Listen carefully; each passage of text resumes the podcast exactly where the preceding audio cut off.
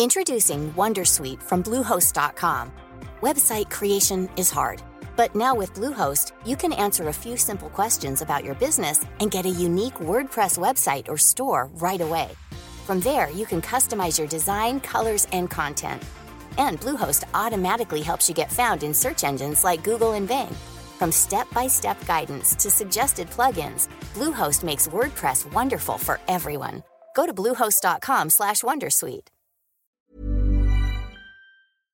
Bonjour à tous et bienvenue dans le Rendez-vous Jeu, l'émission bimensuelle où on vous résume toute l'actu du jeu vidéo et de l'industrie du gaming.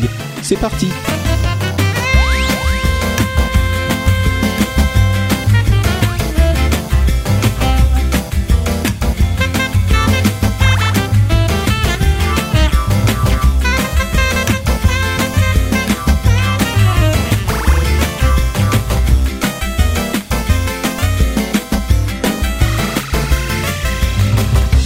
Bonjour à tous et bienvenue sur le Rendez-vous Jeu, l'émission qui couvre toute l'actu du jeu vidéo de manière à ce que vous n'ayez pas besoin d'aller voir tous les différents blogs euh, de jeux du monde pour savoir ce qui se passe.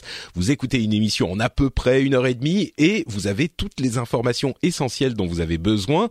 Je suis Patrick Béja et aujourd'hui on va vous faire un épisode, je pense que beaucoup d'entre vous attendaient, c'est-à-dire l'épisode Switch. Alors on va parler d'autres choses bien sûr, hein. il y a Horizon Zero Dawn, il y a euh, Middle Earth, il y a des nouvelles, il y a des trucs chez Twitch, chez Microsoft, etc. Mais c'est euh, évidemment la Switch et Zelda qui vont occuper l'essentiel de notre émission.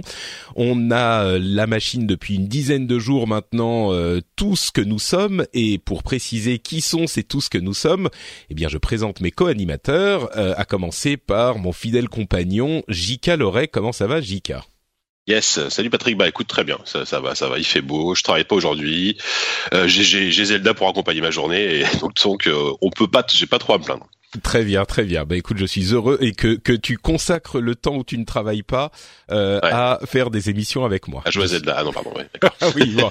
oui, c'est un petit peu le même niveau de plaisir en fait. Ouais. D'ailleurs, je suis en train d'y jouer là en même temps que je te parle. Hein.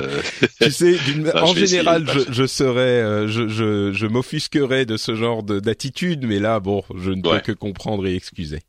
Euh, et pour nous aider à, à, à analyser tout ça, on a Sylvain Charrois qui est avec nous et qui est lui un grand spécialiste de Zelda. Comment ça va Sylvain? Moi, ça va très bien, merci. Bonjour à toutes, bonjour à tous et merci pour l'invitation, Patrick. Bah de rien. Donc toi, tu as été longtemps sur l'un des sites de référence, l'un des fansites de référence de, de, de Zelda qui s'appelle euh, Puissance Zelda. Et bon, enfin au-delà de ça, euh, tu suis la série depuis longtemps, tu la connais, tu l'as décortiquée. Et donc là, tu peux nous dire avec euh, avec justesse, tu pourras nous dire avec justesse ce qui est intéressant dans ce Zelda, ou réussi ou raté. Bon, je, je, ne pense pas dévoiler grand chose en disant qu'il y a ouais. plus de trucs réussis que de ratés, mais. Spoiler, voilà. c'est réussi. Pardon. Mais donc ouais, euh, spoiler, c'est réussi. Ouais. Mais euh, donc ouais, euh, 10-15 ans sur des sites Zelda à mon actif, dont, dont pas mal de temps du côté de puissance Zelda. Très bien. Bon, et eh ben écoutez, merci à tous les deux euh, et on va commencer. Alors pas par Zelda tout de suite, on va laisser euh, la, la on fait comme les les, les émissions de télé euh, un petit peu bien rodées. On va laisser les choses super encore plus intéressantes que tout pour la fin, mais on va quand même commencer avec la Switch en elle-même et le le matériel, nos impressions avec la bestiole. Euh, et puis on, on, parlera aussi des autres jeux Zelda et de l'état euh, de la sortie. Et je vais peut-être commencer avec euh, une impression générale sur cette sortie de la Switch qui a euh, réussi en fait au, au, fur et à mesure des semaines depuis l'annonce de janvier qui m'avait un petit peu euh, laissé déçu, on va dire. Il y avait mille petits trucs qui m'avaient déçu et au final, euh, des semaines plus tard, au moment de la sortie, le seul truc qui restait de tous ces trucs décevants, c'était le fait qu'il n'y a pas énormément de gros jeux à la sortie, mais euh, le prix euh, des jeux indés, le le enfin et, et quand on l'a dans les mains la machine en elle-même est euh, bien conçue, solide. On n'a pas l'impression d'avoir mis 300 euros dans une euh, dans un jouet comme ça pouvait être le cas avec euh, la Wii U par exemple ou beaucoup de consoles Nintendo précédemment. Et puis d'une manière générale, la meilleure surprise de toute cette histoire. Alors moi je suis pas chez moi en ce moment, donc j'y je joue à la console exclusivement en mode portable. Et donc la bonne surprise, c'est que le concept en fait fonctionne vraiment. C'est ce que je disais dans les autres émissions où j'ai parlé de la Switch, le concept fonctionne, c'est-à-dire que euh, en mode portable, ça fonctionne parfaitement bien. Euh, du peu que j'ai essayé, le mode euh, sur télé, ça fonctionne également. La transition est complètement instantanée. donc sur au niveau du concept uniquement, est-ce qu'on peut dire, Jika, toi, toi qui es un spécialiste du matériel de par ton, ton travail, mm. est-ce qu'on peut dire que le concept, le pari est réussi? Euh, ouais, euh, globalement oui, c'est-à-dire que le, le, le, pari, la volonté de proposer un truc, un, quelque chose de modulaire, euh, c'est vrai que c'est super. Euh, L'instantanéité entre le moment où tu la sors de, du dock, où tu la remets, euh, il y a quasiment rien. Il faut juste appuyer sur deux boutons pour valider le truc et, et voilà. Euh, le côté console portable, alors certes, c'est pas la console portable la plus la plus discrète du marché. Hein. Quand tu la sors dans le métro, c'est quand même elle est beaucoup plus grosse qu'une. Faut, faut, faut, préciser qu'une PS Vita ou qu'une 3DS, évidemment.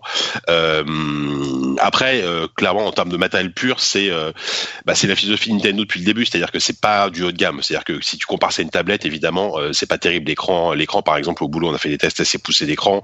c'est un écran assez moyen, c'est c'est un design qui est assez quelconque, etc. Mais mais, l'écran, ce que je, je t'interromps juste une seconde pour dire deux choses. D'une part, un écran moyen aujourd'hui, c'est quand même une bonne qualité. Je veux dire, à aucun moment quand tu le regardes en, isolé, voilà, c'est mm. c'est un écran qui te paraît donner une mm. très belle image, 720p, machin.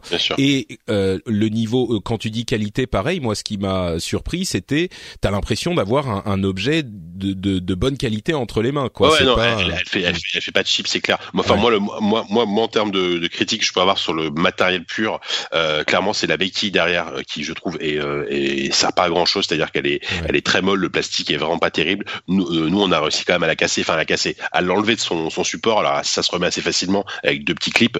Euh, mais euh, mais la béquille clairement elle est elle est pas terrible. Elle est elle offre un, elle, offre un seul niveau d'inclinaison. Du coup c'est pas très pas très agréable à mm. utiliser. C'est vrai qu'elle marche si tu es sur une table plate, mais vraiment plate quoi, horizontale et c'est tout. Euh, ça. les autres configurations bah ça tient pas. Essaye de la mettre la mettre sur ton sur sur tes au niveau de ton tes épaules, enfin ton ce que je veux dire euh, genre ça tient pas quoi. Et voilà après les, on, en parlera peut-être tout à l'heure mais c'est vrai que la, la, plus grande réussite pour moi c'est de la machine au niveau matériel c'est les Joy-Con euh, qui sont étonnamment ergonomiques, je trouve, et ce, quelle, que soit la façon dont tu les utilises, quoi.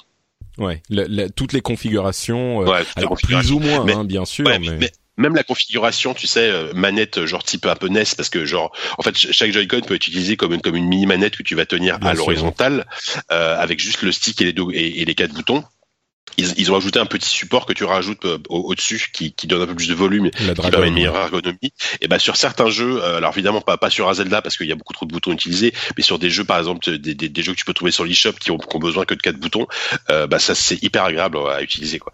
Mm. Euh, et ça c'est vraiment chouette. Le quand le le, le Joy-Con grip, le fameux Joy-Con grip qui transforme donc euh, les deux Joy-Con en manette de salon, pareil je le trouve étonnamment ergonomique malgré la petite taille du truc et tout. c'est plutôt bien pensé, ce qui fait que enfin sauf si t'es un gros joueur, enfin sauf si tu penses que tu vas jouer à la, à la, Switch à 90% du temps dans le salon live, je pense qu'il faut investir dans un contrôleur pro, euh, mais sinon c'est pas la peine quoi. Hmm. Bah moi aussi j'ai un petit peu la même impression. Alors en fonction de la manière dont tu la tiens, quand les Joy-Con sont sur la console, ça peut être plus ou moins confortable, mais c'est jamais totalement impossible, c'est jamais totalement inconfortable. Euh, et puis pareil avec le Joy-Con grip, moi je joue un petit peu comme ça, je, genre je pose la console et puis je me mets euh, sur le lit avec le truc dans les mains, bah ça, ça passe très bien. Euh, Sylvain, toi aussi, euh, j'aimerais savoir euh, ce que tu en penses de cette bestiole. Est-ce que on peut dire que t'es un, un, fanboy de Nintendo ou tu restes euh, tu restes quand même. Enfin, on est tous un petit peu fanboy de Nintendo, forcément. c'est difficile quand on a un petit peu d'historique dans le jeu vidéo de pas admirer la société et ce qu'elle a réussi à, faire. Mais quel, est, ton, ton avis sur sur cette machine avec ton passif de grand fan, on va dire, de Nintendo? Bon alors j'avais une Wii U, donc partant de là on peut dire que je suis plus ou moins fanboy de Nintendo. euh, donc ouais j'ai la Switch aussi et euh, bah, pareil je suis assez convaincu, je trouve que ce qu'elle fait en fait elle le fait bien. Euh, le switch de la, la tablette, euh, enfin du mode portable à la télé, ça marche super bien. Les Joy-Con, j'avais des gros doutes dessus. Et non, au final, euh, ça, ça marche bien. j'avais pris le contrôleur pro en même temps que la console. Du coup, j'ai pas mal de mal à repasser en mode Joy-Con grip avec les petits Joy-Con dessus trouve ça trop trop étroit en fait. Mais, mais non, non, vraiment, je suis, je suis content de, de ce que propose la console. Enfin, elle le fait, ce qu'elle fait, elle le fait bien. Après, il y a des choses qu'elle ne fait pas qui peuvent, je pense, déranger des, joueurs qui viennent d'autres consoles ou même qui viennent de la Wii U. Mais euh, d'un point de vue purement hardware, ouais, je trouve ça assez réussi. D'ailleurs, euh, rien que pour l'écran, je, me demande si j'aurais pas quelques réticences à la laisser à un enfant en mode portable, parce que ça a l'air beaucoup plus fragile qu'une Wii U pour le coup. Mais, euh, ouais, en tout cas, moi j'en suis plutôt content jusque là. Ouais. Euh, bah effectivement, donc je pense que malgré les petites interrogations qui subsistaient, le, verdict sur la, la machine en elle-même, c'est le concept fonctionne. Euh, pour nous tous ici, je, je crois. Et, et encore une fois, c'était pas c'était pas gagné, hein, c'était pas 100% garanti. On mm. avait le doute mm. jusqu'à ce qu'on l'ait dans les mains. Bah c'est heureusement que quand même que ça ça fonctionne parce que c'était quand même la promesse de base. Euh, si si ça avait été complexe, euh, enfin moi j'étais relativement confiant sur, sur ce, ce, côté modulaire parce que c'était Nintendo et, et, ils savent quand même euh, faire des produits qui sont extrêmement abordables, extrêmement euh, faciles d'accès et, et, surtout qui, qui, qui, sont dans l'immédiateté en termes de fonctionnalité. Euh, la, la, la, console en 5 minutes tu la paramètres, euh, voilà, tu, tu, enfin c'est vraiment t'as as une bah, expérience qui est très fluide.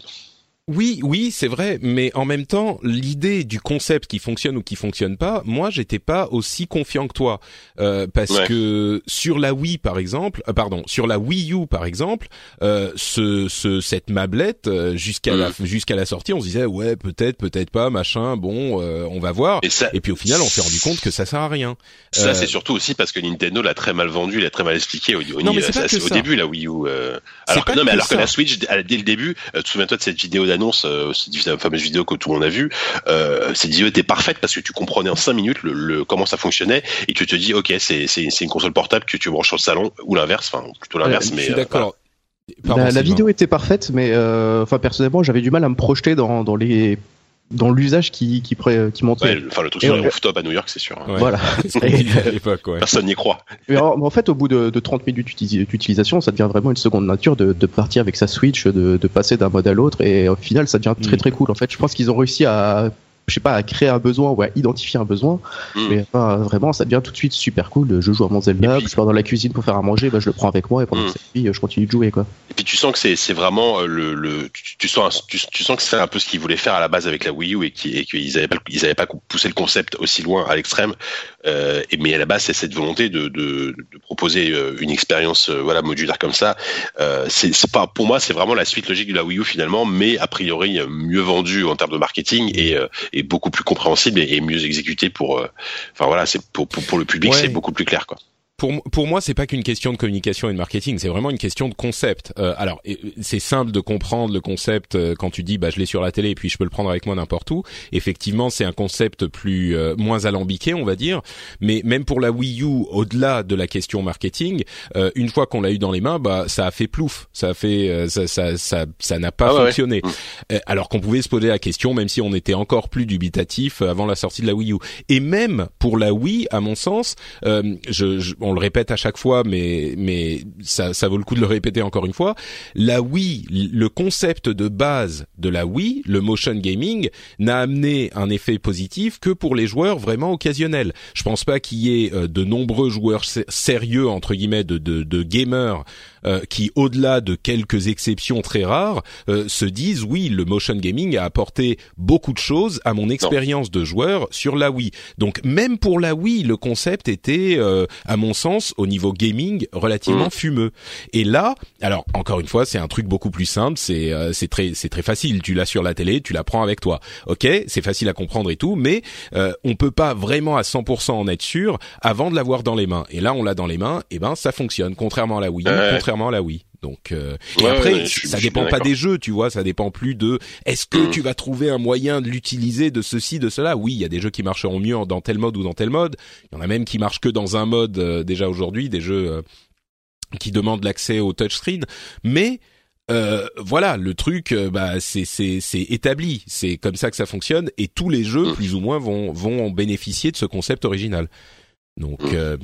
voilà. Pour, après après, enfin on peut-être on dévie, je sais pas, mais en, en, termes d'usage pur, c'est beaucoup moins fantaisiste finalement que du motion gaming, que, ah, que la Wii U qui, qui essayait d'avoir une interface à la fois sur la bablette, à la fois sur. Là, c'est une console, une console, une console de salon ou une console portable avec un écran, euh, des joysticks, etc. Et c'est, et c'est, il y a, y a, un côté beaucoup plus euh, cible, cible gamer pur mm. euh, dans, dans, cette Switch que que que sur la Wii hein, et peut-être même sur la Wii U. Quoi. Bah, et pourtant le, le, motion gaming est toujours là, mais ils l'ont ouais, mais mis en avant. Ouais, ouais, c'est il est moins mis en avant. Ouais. il est là pour le principe, mais mais mais effectivement, il y a euh, ce, ce cet aspect qui est euh, euh, straightforward, enfin clair, direct pour euh, les gamers, mais il y a aussi l'élément de pouvoir détacher les Joy-Con et de pouvoir jouer à deux qui est suffisamment accessoire pour que ça soit pas le centre du truc et que toute la Switch ne repose pas dessus, mais en même temps qui est là aussi à mon sens un petit peu plus facile à mettre en œuvre euh, pour amener un, un, bénéfice, un avantage à la console pour les joueurs que des trucs comme la Wii U et la tablette, euh, tu vois, où on devait regarder l'écran et l'écran de la tablette en même temps. Donc euh. pour les, les Joy-Con, en fait, j'ai vraiment hâte de pouvoir me procurer le Mario Kart et de le ramener au boulot et de pouvoir jouer vite fait entre midi et deux avec des collègues avec les tout petits Joy-Con. Je pense que, enfin, j'ai beau eu avoir Mario Kart sur Wii U, le, les petits Joy-Con, ça marche en fait. Ah, J'avoue, ouais, ouais. Et puis les consoles euh, reliées entre elles, machin. Euh, c'est et là on, là on revient dans le domaine où on pense que ça va marcher, mais il faudra voir euh, ce que ça donne en pratique. Mais mais oui, c'est c'est tout de suite plus enthousiasmant, on va dire. Mais mais, passons à une autre. Oui, pardon. Non, non, c'est bon. Passons à un autre aspect qui est la manière dont elle s'est vendue avec Nintendo qui annonce un petit peu partout des records de vente incroyables et euh, une, euh, une impression généralisée. Alors c'est difficile de savoir exactement, mais je pense que là, vu euh, toutes les informations qu'on a eues, toutes les déclarations, et puis notre expérience de journaliste et d'analyste, je pense qu'on peut être d'accord sur le fait que le lancement est clairement euh, réussi pour Nintendo. Alors, il faut préciser plusieurs choses. D'une part, euh, le fait que le lancement soit réussi, qu'ils vendent plus que telle ou telle machine, faut prendre en compte plein d'éléments, genre dans combien de pays était sortie la machine à laquelle il la compare, euh, ce genre de trucs mais euh, le lancement est réussi, elle se vend bien, elle se vend pas, c'est pas la meilleure console euh, de l'histoire, c'est pas la console la plus vendue de l'histoire. Si tu prends par certains territoires, tu peux considérer que oui, euh, par rapport aux autres consoles de salon, mais pas forcément par rapport aux consoles portables, etc. Machin. mais le, le, la machine est un lancement réussi, ce qui ne veut pas dire que ça sera une réussite sur le long terme, mais il y a, je pense, clairement une demande qui est qui est là et qui est plus grande que pour la Wii U. En même temps, vous allez me dire c'est pas si difficile, mais euh, mais la demande est là quoi. Je pense que euh, la, la sur le lancement, on a on peut faire cette analyse, non? Euh, écoute, euh, oui, on peut, on peut faire cette analyse effectivement. Euh, bon, il y a eu les communiqués de Nintendo qui s'est gargarisé, voilà, meilleur lancement d'une console Nintendo aux États-Unis. selon eux, alors pareil, comme tu dis, les, chiffres, on peut la faire dès ce qu'on veut. Meilleur lancement pour une console tout court en France. c'est vrai qu'il y a un vrai engouement et qui moi m'a énormément surpris. Honnêtement, hein, je pensais pas que après le, voilà l'accident de la Wii U, je, pensais qu'il y avait une hype qui était un peu retombée autour de Nintendo. Et finalement et surtout et surtout avec une console ok qui avait l'air sympa mais qui avait euh, qui avait en gros un jeu valable euh, au lancement. Euh, je pensais pas vraiment que le succès serait là mais mais c'est un lancement réussi parce que je pense en plus qu'ils bah encore une fois ils ont plutôt bien communiqué autour de la console. Ils ont réussi à mettre en avant ça. Ils ont ils ont ils ont ils ont fait un jeu de lancement avec qui est qui est la définition même de la killer app. Enfin, la killer app, c'est euh, un jeu suffisamment suffisamment bon pour que tu euh, que tu que, que, tu achètes la console qui va avec. Euh, Zelda, c'est la killer app parfaite.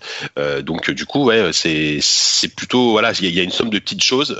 voilà, une bonne campagne marketing, un, un, jeu exceptionnel au lancement, un concept qui est finalement assez clair et assez assez assez bien fait. ce qui fait que ouais, finalement, finalement. Alors après, faut voir si ça dure quoi. Faut faut voir sur la longueur. Quoi. Bien sûr. Je crois que effectivement la grande question ça va être euh, qu'est-ce qui va se passer sur la durée.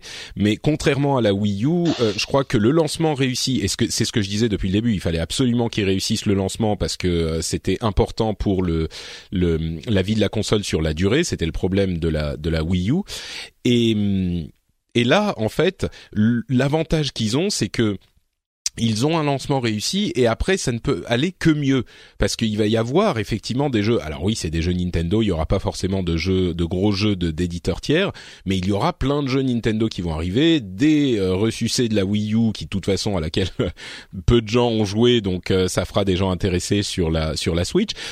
Et euh, je crois qu'ils ont réussi à, à capturer euh, le, les envies d'une partie des joueurs qui non seulement avaient envie d'une console Nintendo dont ils c'est marrant de le dire comme ça, mais je pense qu'il y avait beaucoup de gens qui avaient envie d'avoir envie d'une console Nintendo, et ils ont réussi à donner envie aux gens de d'accéder, enfin à justifier pour les gens cet euh, accès à cette envie euh, de se de se dire bon bah allez je m'en fous je la prends, il y a Zelda et puis ça me suffit et puis il y aura d'autres trucs qui viennent après. Et puis ça euh, ça, ça euh, a, identifié un besoin chez certains joueurs d'avoir une console qu'ils peuvent emmener partout, à laquelle ils peuvent jouer à entre guillemets des vrais jeux.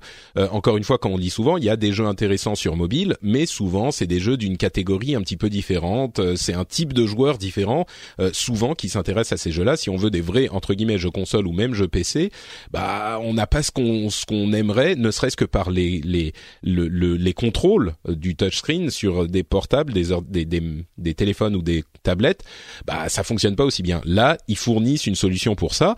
Et puis tu l'évoquais, euh, il y a une campagne marketing qui a été hyper bien géré, avec notamment euh, un truc dont on parlait avec euh, avec Oscar Lemaire sur Twitter, euh, et je crois que William Oduro était dans la conversation, je ne sais plus, mais en tout cas William qui est rédacteur sur Le Monde, sur Pixel, leur, leur, catégorie jeux vidéo, a fait un petit article que moi je j'espérais je, de mes voeux, c'était la manière dont Nintendo a orchestré la communication sur la Switch avec son NDA. Euh, parce qu'il faut savoir que le, le NDA, donc le Non-Disclosure Agreement, le, contrat qui régit la manière dont les journalistes euh, peuvent parler pour coordonner, euh, c'est pas, faut pas voir de, de le mal partout, hein, mais c'est pour coordonner souvent les sorties parmi tous les journalistes. ils ont ils ont timé les choses de manière très habile, voire manipulatrice, de manière à ce qu'il y ait non pas une date de fin de NDA où c'est bon, vous pouvez tout parler de tout, mais il y a quatre dates, une date pour la preview de la Switch, une date pour la preview de Zelda, une date pour la review de la Switch et une date pour la review de Zelda. Alors évidemment, les journalistes qui voient ce NDA, bah oui, ils vont le signer parce qu'ils doivent parler de tous ces éléments, et puis après, tu peux pas vraiment dire bon bah je vais attendre la date de review, on s'en fout de la preview parce que forcément les mm. gens ont faim, les gens ont envie d'en entendre parler, les gens ont envie de savoir. Et du coup, de cette manière, Nintendo a euh, complètement, c'était vraiment du carpet bombing, euh, du, ils ont bombardé tout l'espace médiatique gaming sur la semaine avant la sortie et on pouvait pas y échapper. En plus de l'enthousiasme légitime des joueurs et des journalistes, quoi.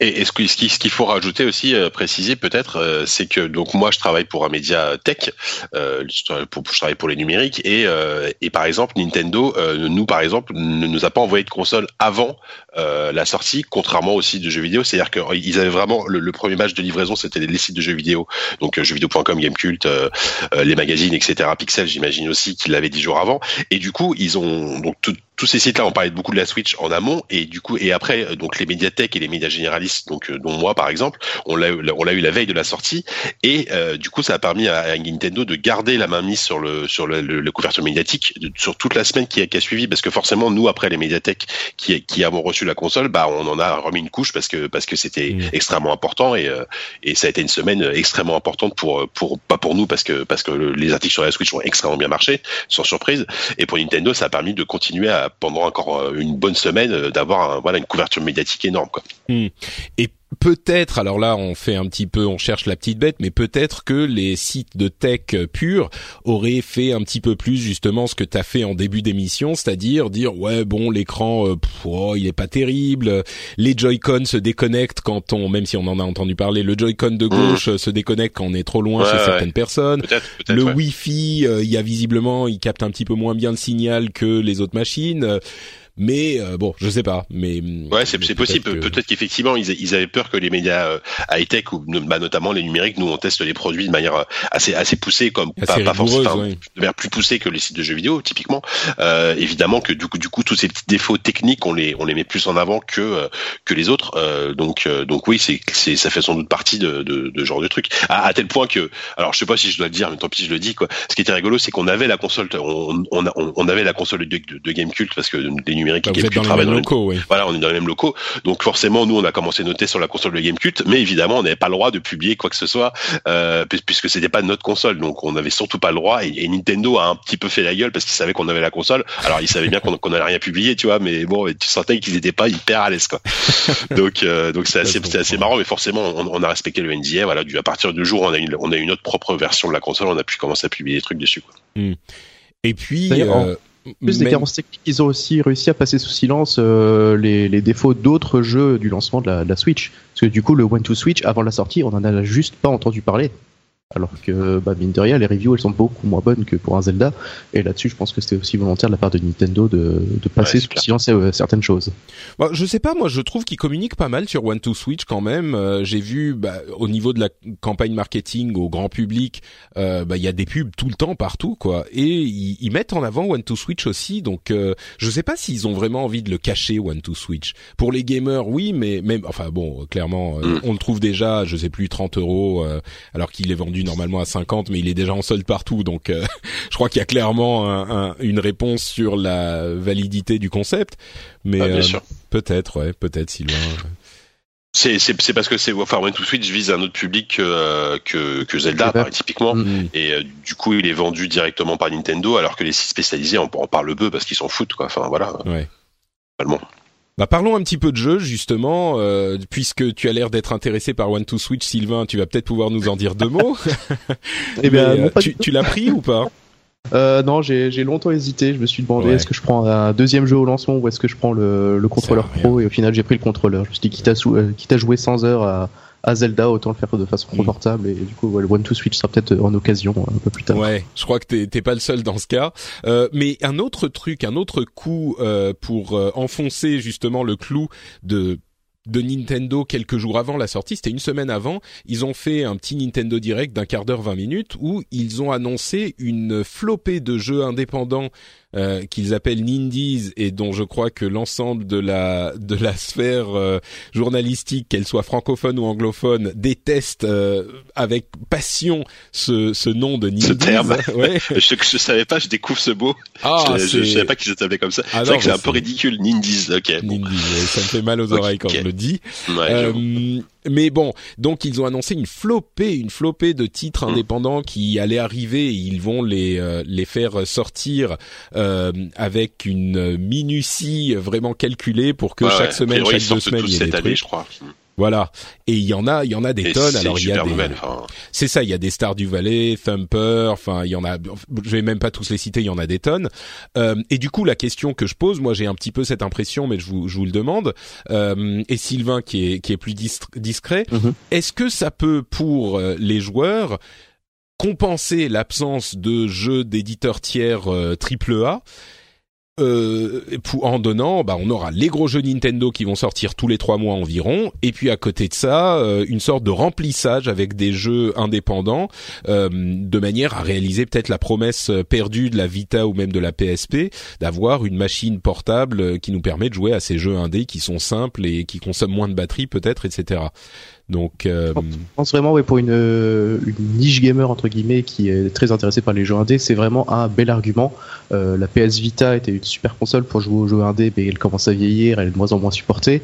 Euh, là, du coup, pouvoir avoir un bel écran pour jouer à Stardew Valley, pour jouer à Binding of Isaac, pour jouer à Overcooked, bah mine de rien, ouais, c'est un bel argument. Ça a aussi ça comblera quelques trous dans le calendrier de sortie de Nintendo. Donc euh, non vraiment. En fait, je pense que c'est euh, l'annonce qu'on aurait aimé avoir en janvier qui, manquait peut-être. Et là du coup ils l'ont balancé juste avant la sortie de la console. Et du coup ça je pense ça a rassuré pas mal de gamers qui, étaient en attente de, bonnes expériences euh, à venir sur Switch. Et donc là maintenant on sait que ça arrive.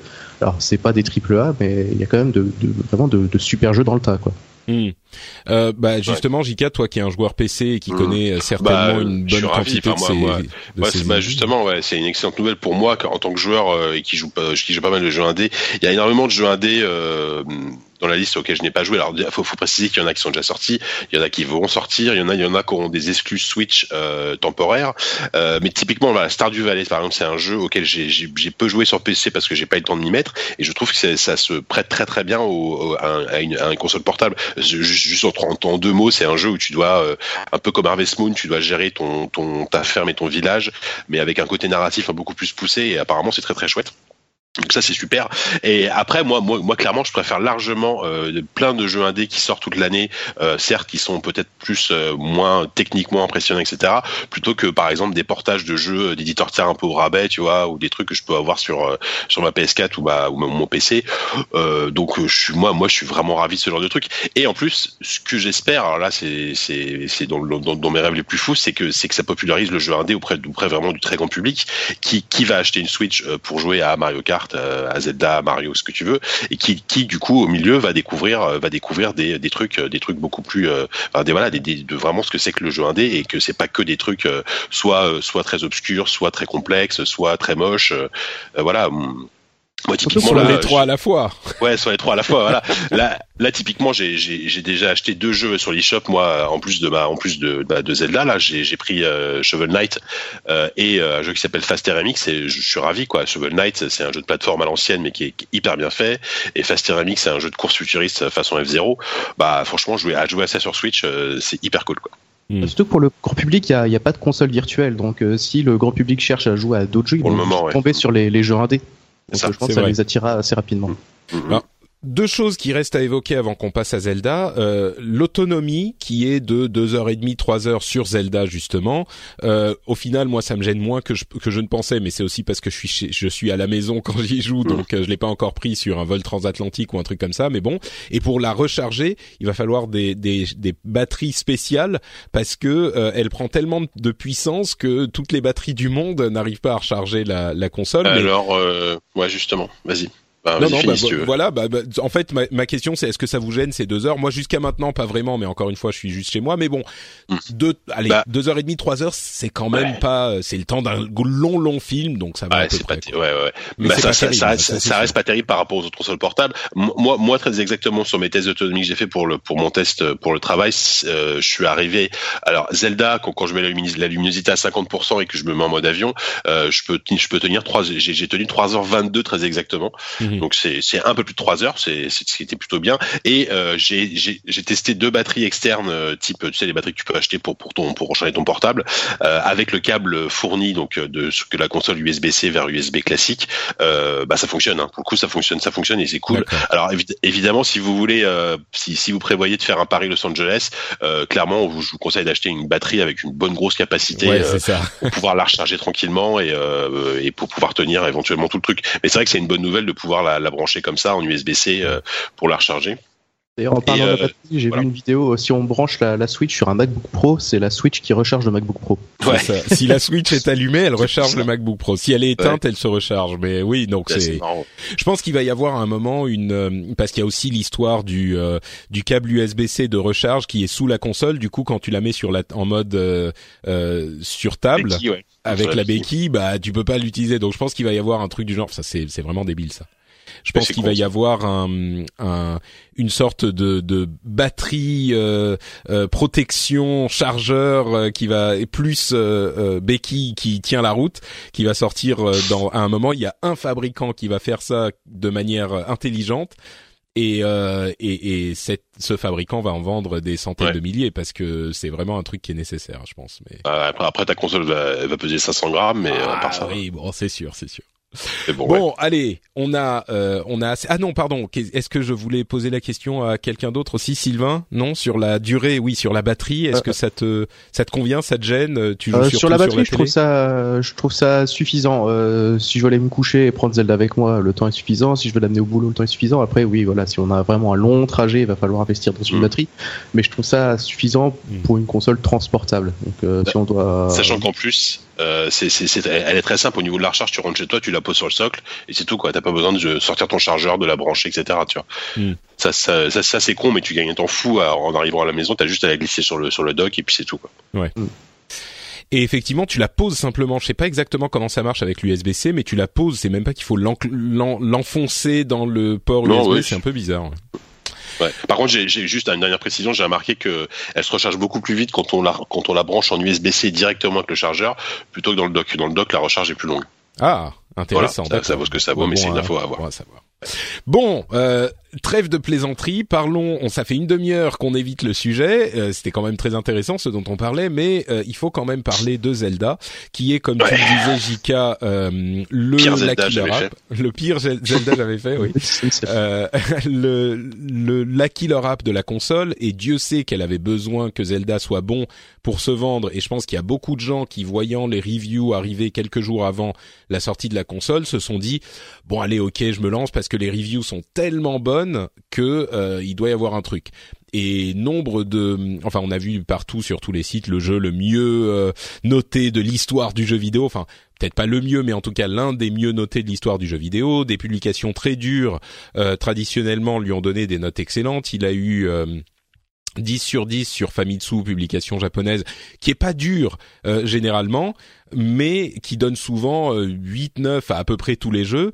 Et les 10 sur 10, c'est un petit peu plus rare. Euh, Edge, je crois qu'ils lui ont donné 10 sur 10 aussi, et là pour le coup c'est très très rare. Publication anglaise un petit peu prout-prout, nous on fait de l'art et... voilà, on s'en fout de, j'exagère un tout petit peu, mais c'est une publication très très respectée Edge parce qu'ils sont justement highbrow. Euh, un, ils, prennent les choses de manière euh, très euh, euh, je sais pas pourquoi j'ai envie de dire prétentieuse, mais c'est un petit peu ça. Edge, c'est le, le, le, les cahiers du cinéma du jeu vidéo, avec euh, quand même moins de d'amplitude que les cahiers du cinéma. Mais mais bon, voilà, jeu super acclamé par la critique. Commençons par JK. quelles sont tes impressions sur ce Zelda? Est-ce que la hype est usurpée? Euh, Non honnêtement, non. Et c'est ça qui est, intéressant, c'est que c'est qu'on a vu les tests arriver, on a vu les 20 sur 20, on a vu les 19, on a vu des notes euh, complètement incroyables, et, euh, et très rapidement les gens, ont, le public et les, les gens y ont joué, et, et tout le monde s'est tué en fait. Enfin, je veux dire, tout le monde s'est tué dans le sens où personne n'a trouvé à redire euh, sur les, les, critiques et les notes. Et ça faisait très longtemps que j'avais pas vu un jeu où tout le monde est aussi unanime. En fait, il y a, il y a, pas de troll, il y a pas de, il y a pas des mecs qui disent oui, il est vendu, ils ont mis, ils ont mis 20 sur 20, etc. C'est n'importe quoi. Euh, à part, il y en a deux trois. Enfin, moi, sur mon sur les numériques, j'ai des commentaires hallucinants sur euh, sur Zelda, mais c'est autre chose. mais mais mais c'est des commentaires sur les sur les forums, c'est pas pareil. Euh, je crois là, vraiment, il y a une unanimité. Ouais, il y a une unanimité qui est dingue et que vraiment que ça faisait très longtemps que j'avais pas constaté un, un tel plébiscite à la fois de la critique et à la fois du public euh, sur un jeu. Et, euh, et puis bah voilà, on va on va peut-être en parler plus après en détail, mais mais mais le ce jeu. Moi, moi, moi, là-bas, je suis pas un immense fan de Zelda, surtout des fans de, surtout des, Zelda en 3D. Euh, voilà, Ocarina of Time, c'est pas un jeu qui me touche plus que ça. J'ai beaucoup aimé Majora's Mask. Et là, j'ai été cueilli par le truc, mais comme comme je, rarement. Peut-être parce qu'aussi justement ça s'éloigne énormément de, de ce qu'on peut mmh. connaître euh, dans les Zelda habituels. Euh, il y, a, y, a, tellement de, de, de prise de risque et d'innovation en termes de mécanique de jeu euh, que, que vraiment moi je suis je suis assez bluffé par à la fois le, le, le, risque qu'a pris Nintendo avec ce Zelda et à la fois la, la, la maestria avec laquelle ils réussissent à à te proposer tout simplement un open world d'une cohérence et d'une comment dire d'une il y a un côté vraiment euh, organique et, vivant enfin dans cet open world et que j'ai que j'avais pas vu depuis très longtemps peut-être depuis Red Dead Redemption tu vois euh, où, où t'as l'impression d'être dedans quoi complètement quoi. Hmm. bon on va rentrer dans les détails dans un instant mais avant ça Sylvain euh, pareil à ton sens bah même question hein, est-ce que cette hype est usurpée? Je pense que je connais ta réponse mais alors euh, la, la hype n'est pas du tout usurpée, mais euh, vraiment je, je l'attendais avec beaucoup de crainte ce jeu, parce que mine de rien Skyward Sword c'est sorti il y a plus de 5 ans, euh, on a longtemps attendu un Zelda sur Wii U, Skyward Sword j'avais pas accroché, les quelques remakes bon ça occupe deux minutes, mais forcément ça crée de l'attente, et quand je voyais les vidéos j'étais pas forcément super convaincu à la base je disais l'open world il a l'air un peu vide est-ce que Nintendo est vraiment capable de faire un open world du niveau de ce que propose déjà toute la concurrence? Et euh, bah non en fait je me suis planté forcé de constater que Nintendo bah, propose un open world que Nintendo a digéré mais tout un tas d'influences pour au final réussir à proposer sa recette qui marche mais super bien. Alors ça s'éloigne de ce qu'on a vu dans Zelda, ça ça rafraîchit des mécaniques aussi qu'on a vu dans d'autres Zelda. Mais euh, non, la, qualité de Nintendo est là, les notes sont pas volées, le, le jeu m'obsède totalement. Pourtant, comme JK, je suis plutôt fan des Zelda 2D que 3D, mais j'ai tout le temps envie d'y revenir, j'ai tout le temps l'impression d'avoir 100 choses à faire dans le jeu. C'est euh, c'est assez fou de voir en fait ce que Nintendo a réussi à proposer et surtout de proposer des One quoi il n'y a pas un patch de 1 giga qui sort tous les jours pour corriger plein de bugs c'est euh, c'est assez fou. Ce qui ah ouais, est... ça c'est dingue. Ouais, je pense que le truc c'est qu'ils l'ont pas proposé Day One, ils l'ont proposé euh, Day plus 6 parce qu'ils devaient le sortir il y a 6 mois mais ils l'ont retardé pour le sortir avec la Switch. Donc ils ont eu le temps de peaufiner je pense. mais euh, mais, mais 4 en développement je crois quand même hein. c'est c'est quand même énorme. C'est sûr, et, et, je pense que vous, tout ce que vous dites est juste. Euh, il y a une vraie cassure avec les anciens jeux Zelda 3D. Euh, on tient beaucoup moins par la main déjà. Euh, il n'y a pas la petite, comment elle s'appelle, la fée euh, insupportable. Ouais, la fée, ça dépend. Qui, qui t'explique. Pardon, Sylvain? Navy, la petite fin insupportable. Voilà, Navy, ouais.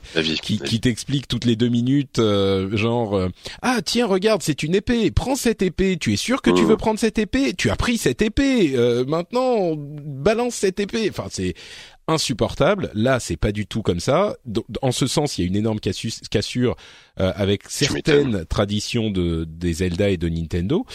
Et puis en même temps ils ont effectivement digéré et intégré. Enfin tu sens tous les jeux importants de ces dernières années. Euh, tu sens du Skyrim, tu sens du Minecraft, tu sens du euh, du Red Dead, du, du, un petit peu, oui, tu sens euh, du Dark Souls. Euh, enfin, tu sens tout ça qui est intégré, digéré et puis sublimé vraiment dans un univers qui est d'une extrêmement cohérent ou même euh, tu as tout à fait raison, Sylvain. Moi, ça me semblait euh, assez vide dans les vidéos. J'avais l'impression que bon, c'est des grands espaces, ok, euh, mais voilà. Mais même le vide contribue au sentiment que, que ressent le joueur en, en jouant au jeu. Au sentiment. On a vraiment l'impression d'être pionnier en fait, de se balader dans un univers vraiment désolé. Même la musique d'ailleurs a, Mmh. joue beaucoup là-dessus. En fait, la musique est très peu présente. C'est juste quelques petites touches, mais du coup, ça, ça accentue vraiment l'impression de solitude. Du coup, d'ailleurs, quand on voit un, PNJ passer, on est content d'aller lui parler. ils ont toujours un truc sympa à nous raconter, d'ailleurs. Non, mais c'est hyper vrai ce que tu dis. On est euh, seul face à, euh, à, à l'immensité de la carte et quand on voit quelqu'un, du coup, c'est pas que on arrive dans des villes où il y a 60 euh, 000 personnes qui chacune vont nous dire euh, oui bonjour, je m'appelle truc, euh, il faut que tu ailles chercher mon seau qui que j'ai perdu dans la forêt. Non, tu vois, tu, quand tu vois quelqu'un, t'as envie de lui parler. C'est et et et, et c'est toujours en fait dans ce jeu tout est positif pour le joueur. Alors, je veux pas être sans il y a des défauts au jeu qui sont rares mais qui existent, mais je veux dire tous les systèmes, tous les éléments du jeu apportent du plaisir de jeu aux joueurs, même des trucs que j'aurais pas pensé comme la cuisine par exemple où certes on aurait aimé pouvoir faire euh, plusieurs plats en même temps et peut-être que ça sera patché et que machin. On aurait aimé avoir euh, retenir les recettes peut-être dans un livre de recettes mais bon euh, voilà c'est pas la, la, fin du monde. Mais même la cuisine le fait de se dire ah je vais mettre ça ça et ça je vais voir ce que ça fait eh ben c'est sympa. Et puis la musique quand tu es en train de faire ton plat elle t'apporte un certain plaisir, tu vois. Et quand tu réussis, tu fais une réussite critique de cuisine, bah t'as la petite musique qui se qui se rajoute en plus de la musique existante, et tu tu tu as une sorte de de jubilation dans ta, je, sais que les gens qui n'ont pas joué vont trouver ça ridicule. je, suis tout à fait d'accord avec toi. Mmh. Ouais, ça vous parle. la, la, la, petite animation de la cuisine, d'ailleurs, il y a possibilité de la passer, mais enfin, je la passe jamais parce que ça, ça dure vraiment 5 secondes où on voit euh, Link qui fait qui est en train de faire sa petite popote. À la fin, hop, il est tout content. Il a tes, tes, petits aliments qui sautent dans le truc. Enfin, c'est vraiment des petits détails euh, qui, qui, alors que moi, c'est pareil, c'est le genre de truc qui m'emmerde dans les jeux la plupart du temps, le craft, la cuisine et tout, je m'en fiche quoi. Là, et, et surtout, ce qui est drôle, c'est c'est que t'as pas de recette préétablie, c'est-à-dire que tu, tu, tu tu tentes des trucs et souvent tu te retrouves avec ce qu'ils appellent les plats douteux donc les trucs qui sont qui sont foirés euh, et donc à chaque fois tu as, une musique différente quand tu rates un plat enfin c'est Mais, vraiment, le jeu en fait fourmi de, de milliards de détails. Je crois que c'est la, la grande réussite de ce jeu. Il nous donne tout de suite euh, accès à l'intégralité du monde, très rapidement accès à beaucoup d'objets, mais malgré ça, en fait, il nous livre assez peu directement. Il y a mille et une choses à découvrir euh, tout au long de l'aventure et euh, enfin, on n'arrête pas de se dire, waouh, ils ont pensé à ça, waouh, je peux faire ça. Alors des fois c'est par erreur, des fois parce qu'on a tenté un truc un peu fou. Mais enfin, il y a toujours mille choses à, à, voir, à, à hmm. Enfin, bref, ce jeu, ce jeu est dingue. Non, mais complètement. Il y a, il y a vraiment ce, sentiment que vous évoquez tous les deux, je, deux, dans des contextes différents, mais je vais essayer un truc et je vois si ça marche. Eh ben oui, ça marche. Euh, ça nous permet peut-être de faire le pont vers un autre, euh, une autre, un autre élément du jeu, qui est l'ensemble des systèmes qui sont euh, complètement interdépendants et hyper bien foutus. Quand je dis les systèmes, c'est autant au niveau du game design qu'au niveau technique. Euh, la, la, distance de vue, par exemple, oui, graphiquement, c'est pas le plus beau jeu de l'histoire, mais la distance de vue est immense. Et quand tu regardes au loin, eh ben tu vois tout tu vois tout, tu vois tout le, le, truc est accessible depuis le début. Et, ça sert dans le jeu en plus, c'est pas juste euh, pour impressionner. Bien sûr. C'est comme ça que tu repères les sanctuaires que t'as pas visité, ce genre de truc. Et donc tu as envie d'aller un petit peu en hauteur pour essayer de repérer les trucs. Tu as un moteur physique qui est hyper complet, euh, alors qui est pas le moteur physique le plus complexe de l'histoire, mais qui est complet. Du coup, les trucs roulent sur les pentes. Euh, tu peux euh, allumer et, et il y a des, des trucs que tu découvres effectivement. Si tu mets euh, le feu à une à de l'herbe, et eh ben l'herbe va euh, brûler. Si tu mets le feu à euh, de l'herbe à côté de d'ennemis, et eh ben les ennemis vont se mettre à brûler. Ça peut faire exploser des barils. Mmh. Évidemment, on a des barils partout.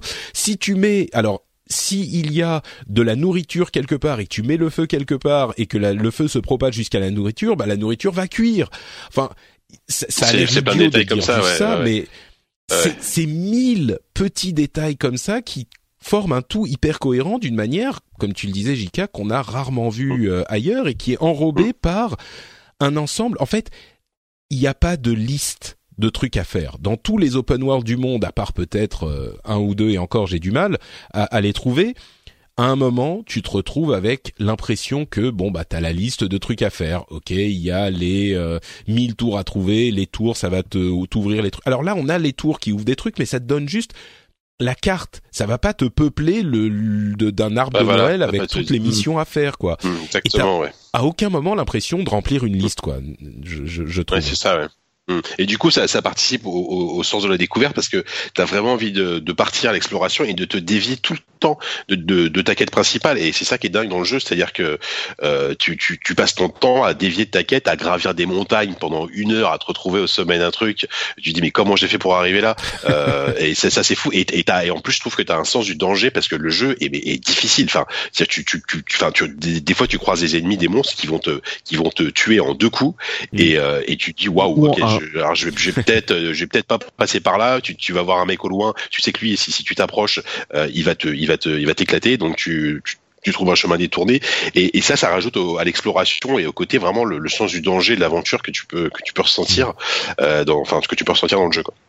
Pour moi, ce jeu, c'est vraiment. Euh, j'ai essayé de définir la description en un, en, en une phrase, et pour moi, c'est vraiment l'aventure à l'état pur c'est c'est de l'aventure ce jeu et j'ai rarement vu eu une expérience vidéoludique qui me donnait autant le sentiment d'aventure.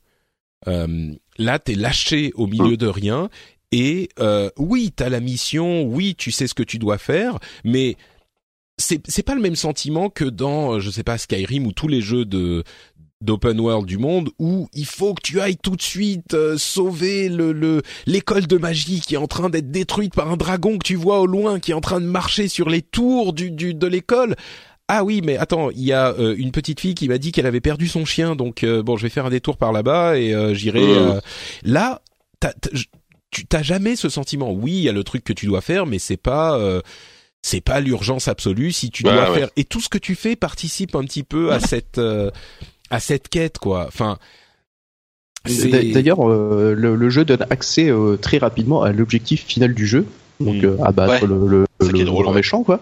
Et alors après, c'est le jeu fait confiance aux joueurs, bah, soit pour partir tout droit, donc on a vu il y a des records du monde déjà à une heure pour finir le jeu, ou alors bah, faire milliards des tours. Et alors après, bah voilà, c'est vraiment le jeu qui qui a l'intelligence de faire confiance aux joueurs et de lui proposer plein de choses sur sa route Donc des fois, il y, aura, des difficultés à, surmonter, comme le disait Jika. Et encore, enfin, on, meurt beaucoup plus que dans un Zelda, mais le jeu est pas vraiment difficile parce qu'on apprend toujours de ses erreurs, on, réapparaît toujours pas très loin, il y a toujours 15 façons de contourner un y a Pas de, on perd pas, grand chose quand on meurt, donc. Euh, contrairement aux autres Zelda, tu peux sauvegarder quand tu veux, à n'importe quel moment, c'est-à-dire que voilà, tu, tu, sais que là tu vas faire un truc un peu touchy, genre tu vas te lancer dans une dans une dans une escalade de dingue, et tu dis bon je vais sauvegarder avant, on sait jamais. Euh, donc du coup ouais, effectivement il y a aucune frustration, c'est c'est pas un Dark Souls parce que j'ai vu fleurir, on a vu fleurir pas mal de comparaisons avec Dark Souls. Euh, non, faut pas déconner Enfin, t'as pas ce sentiment de. de... effectivement, t'as des combats qui sont très difficiles par moment, des, des boss qui vont t'abattre en un coup. Dans ce sens, euh, oui. Dans ce sens, mais t'as pas la frustration et la, la, la, la colère que tu peux avoir quand tu quand tu bloques sur un Dark Souls. C'est sûr, mais les, euh, moi je trouve que le système de combat un petit peu, bah, il reprend des anciens Zelda, mais il y a aussi, enfin tu vois, t'as les les deux les armes à deux mains qui sont très lentes, t'as des boomerangs, t'as des armes à une main, t'as le bouclier, tu peux parer, tu peux. Dans ce sens, tu vois, il y a une mécanique de euh, gameplay dans les combats qui est hyper euh, profonde. Et même dans tous les éléments du jeu, tu en apprends tout le temps, quoi. Tu peux avoir joué 20 mm. heures, moi j'en suis à peut-être 20 heures de jeu, je crois, et encore, tout, à chaque fois que je fais une partie de deux heures, j'apprends un truc que je savais pas, que je peux faire, que je. C'est incroyable comme le jeu est riche euh, et, et, et se, s'ouvre à toi et s'offre à toi pendant toute la durée de ton expérience. Et il euh, y, a, y, a, plein de systèmes hyper intelligents, comme par exemple, il y a un système de euh, les shrines, comment c'est ça s'appelle en français, je sais pas. Les, sanctuaires. Les sanctuaires, merci. Donc les sanctuaires, c'est aussi tes points de, de, voyage rapide. Donc quand tu en découvres un, euh, tu as un point de voyage rapide et il y a aussi une épreuve à l'intérieur. Et ben le voyage rapide est euh, est ouvert immédiatement et si tu fais l'épreuve à l'intérieur, tu auras l'objet bonus euh, que tu vas obtenir mais les deux ne sont pas liés. Donc t'as pas besoin. Ça aurait pu être hyper frustrant si tu devais compléter l'épreuve du sanctuaire pour débloquer le truc de voyage rapide. Ben non. Là, tu as mm. immédiatement. Donc l'équilibre dans dans ce jeu est incroyablement trouvé et, c'est vraiment, je pense que ça revient à une question de game design qui montre la maîtrise de Nintendo sur euh, ces éléments, cette mécanique si délicate euh, de ce genre de jeu qu'ils euh, qu'ils réussissent à triturer de manière à ce que on ait un équilibre parfait entre euh, complexité et euh, envie chez le joueur vraiment. Il y a très très très rarement de la frustration. Même avec les mécaniques qui auraient pu être insupportables de chaud et de froid au final ça reste plus ludique que frustrant je trouve est-ce que tu comprends vite comment faire pour pour euh, contourner ce genre de problème, etc. Et ça, c'est c'est ça qui est admirable avec ce qu'ils ont réussi. Ils ont réussi à te faire un jeu complexe, profond, euh, mais malgré tout abordable.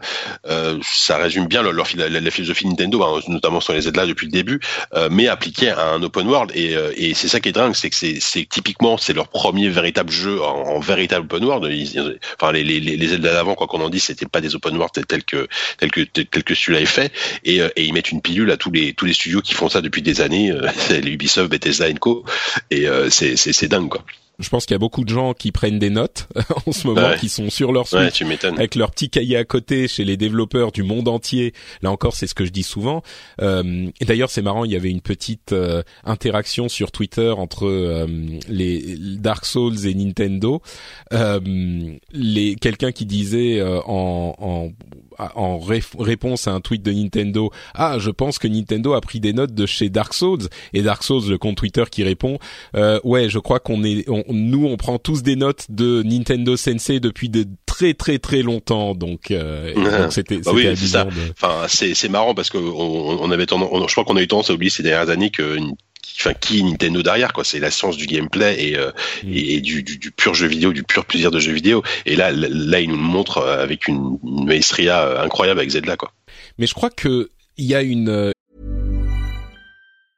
Hey, I'm Ryan Reynolds. Recently, I asked Mint Mobile's legal team if big wireless companies are allowed to raise prices due to inflation. They said yes. And then when I asked if raising prices technically violates those onerous two-year contracts, they said, "What the f*** are you talking about? You insane Hollywood ass."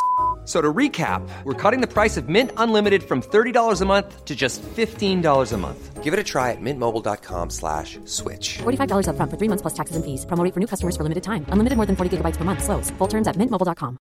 Introducing Wondersuite from Bluehost.com Website creation is hard, but now with Bluehost, you can answer a few simple questions about your business and get a unique WordPress website or store right away.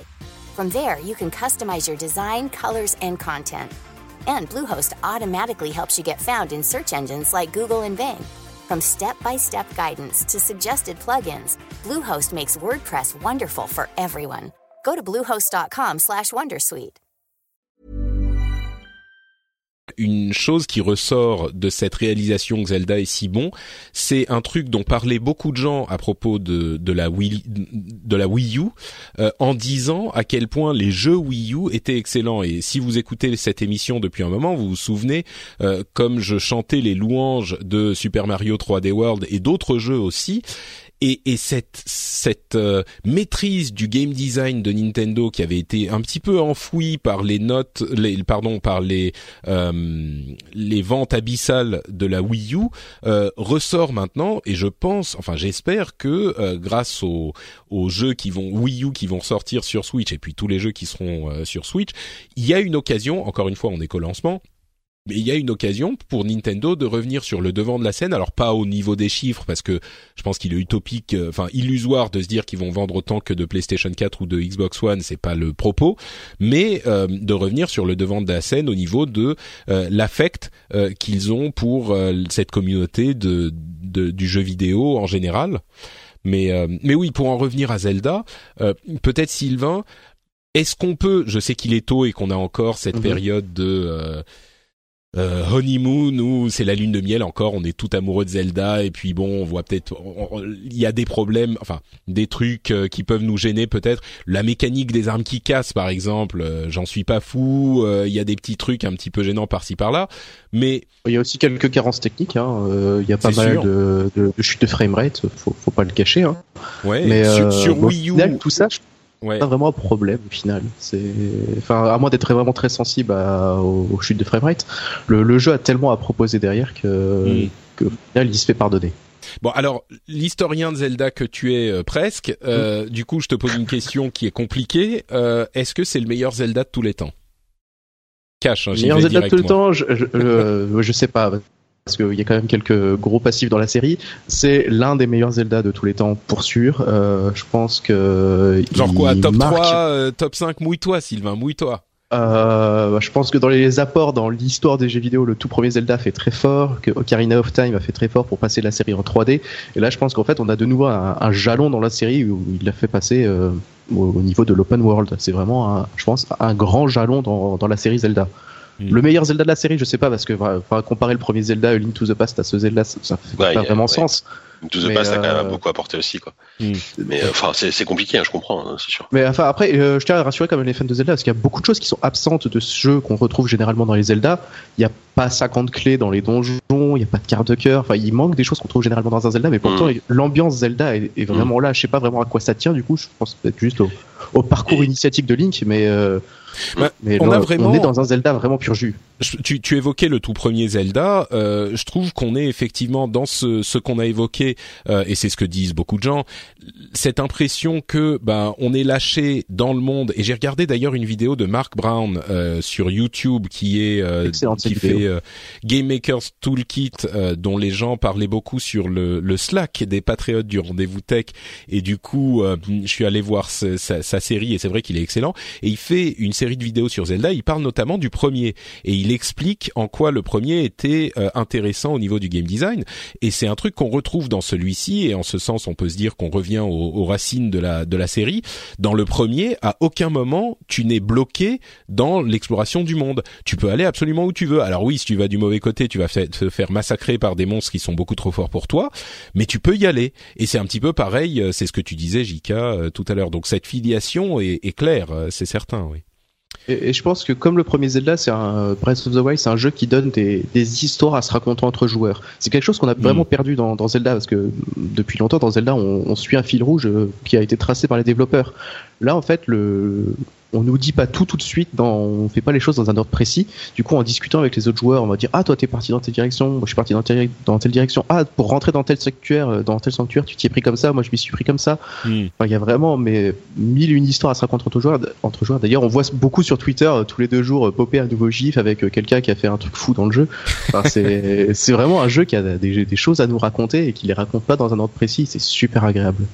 Il y a par exemple, pour vous donner un, un- un petit exemple de ce qu'il, de ce qu'on voit arriver sur Twitter, il y a quelques jours, j'ai vu euh, quelqu'un poster une petite gif d'un, joueur qui arrivait devant un chien et euh, il s'accroupit devant le chien. Alors le chien euh, se lève et enfin le- se met à remuer la queue, il a envie de jouer. Et, et le, le joueur se met à tourner en, en rond, il fait des, des tours sur lui-même, et le chien le suit et fait des tours sur lui-même aussi. Et c'est un petit détail, tu dis oui bon ok ils ont fait un script pour dire que le chien euh, va faire des tours quand tu fais des tours, mais c'est c'est tellement euh, fait tellement plaisir quand on le voit, ça, ça touche forcément.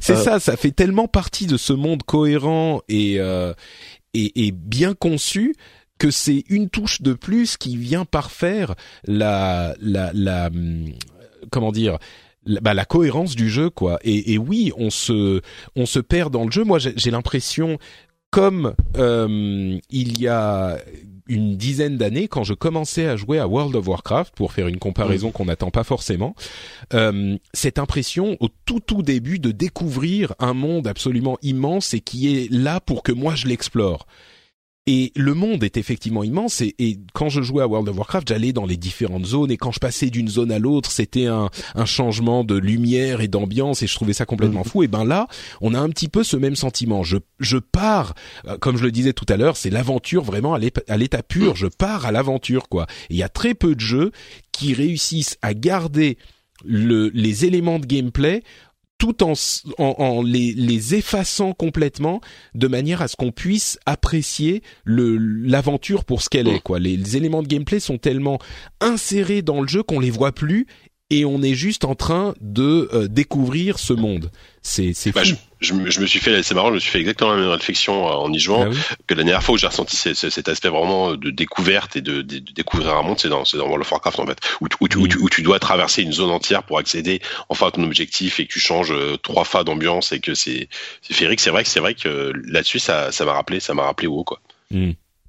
Et je pense comme dans WoW, il y a aussi le, le sentiment du euh, ah, allez, il est 23h, je vais bientôt me coucher, je vais juste discuter avec ce PNJ là-bas et on se retrouve à 2h du mat à vouloir attirer la foudre sur soi pour débloquer un passage.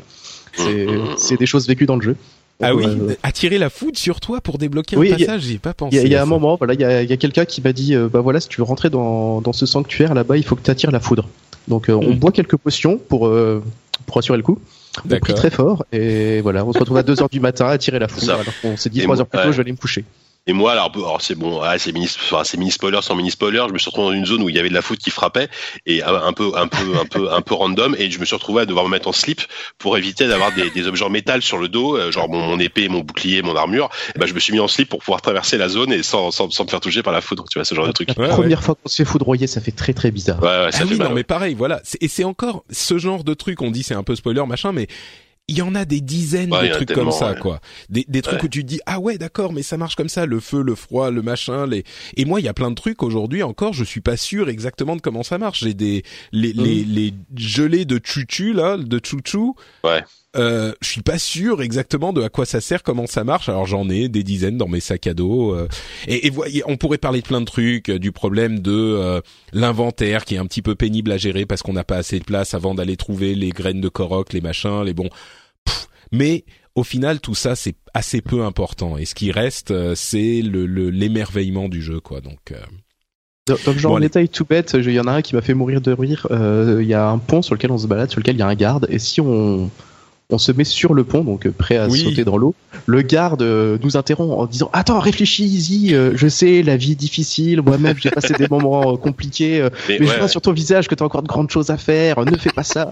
c'est c'est un, jeu de rôle en fait aussi. C'est vrai que souvent tu, tu tombes sur des petits dialogues à la con, des, des petits des, des petites réflexions de gens et c'est un jeu très très drôle aussi quoi. Enfin Ouais. voilà, enfin c'est c'est une richesse quand même assez assez incroyable. Bon, écoutez, je crois que on a fait, euh, on a suffisamment euh, euh, encensé Zelda. Encensé la, Là, de la pommade. Ouais. Je voulais juste signaler, il y a un talk euh, de la GDC euh, dans d'une heure et demie pendant lesquels il y a trois réalisateurs du jeu qui, qui sont intervenus, qui reviennent un peu sur la, la, la conception du jeu, son moteur graphique, son moteur physique, la conception graphique du jeu. c'est disponible sur YouTube depuis 2-3 jours, je crois. Donc si le, le jeu vous intéresse, ça, ça peut valoir le, le coup.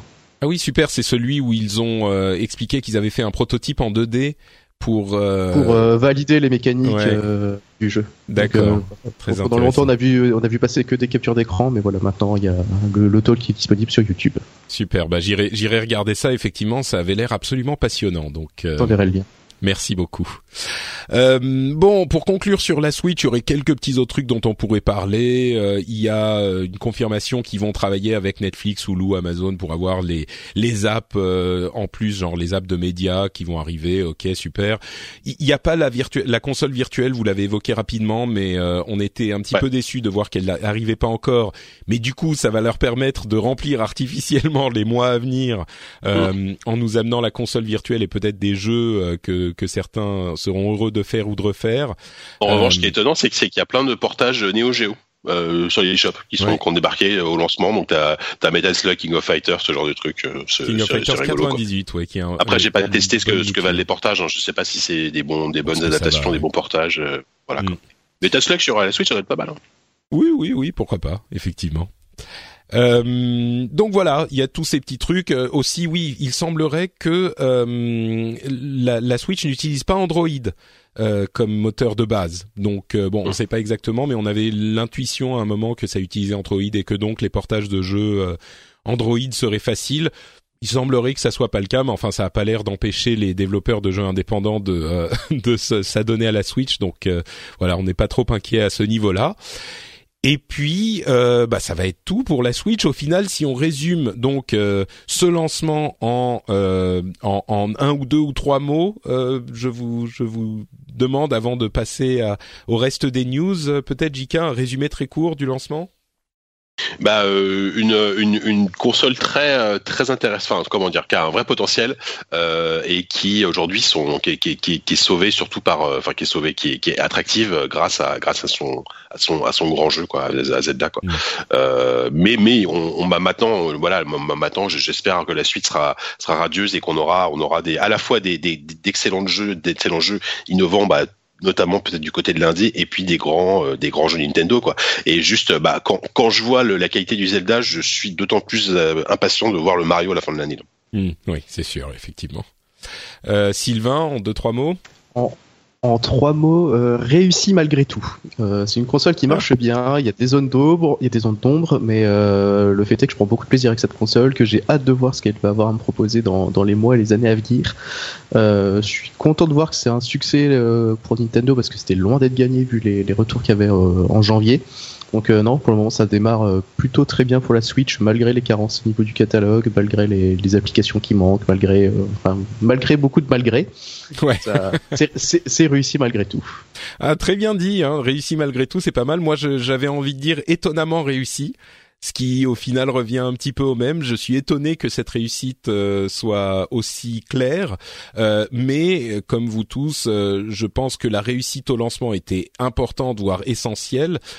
maintenant, il faut que le succès se confirme dans l'année à venir, mais je suis moins inquiet maintenant que ce succès au lancement est, est, établi, étant donné qu'on va avoir effectivement sur l'année à venir des titres intéressants qui vont arriver et du coup, euh, ce qu'on espérait il y a quelques mois pour la fin de l'année, c'est-à-dire une offre vraiment attractive de la part de Nintendo une fois que tout aura été établi euh, pendant les neuf mois de, de, les premiers neuf mois de vie de la console, eh ben ça, ça semble se confirmer selon nos estimations expertes. Euh, je pense qu'à Noël, il y a beaucoup de gens qui vont euh, se dire bon bah je vais prendre une Switch et qui auront pour le coup, euh, qui pourront le faire en se justifiant cet achat, alors que encore aujourd'hui, malgré toutes les, la, enfin la demi-heure qu'on a passé voire plus à encenser Zelda, c'est toujours pas une console que je recommanderais.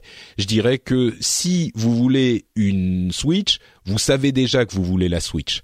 Euh, vous n'avez pas besoin de moi pour vous la recommander.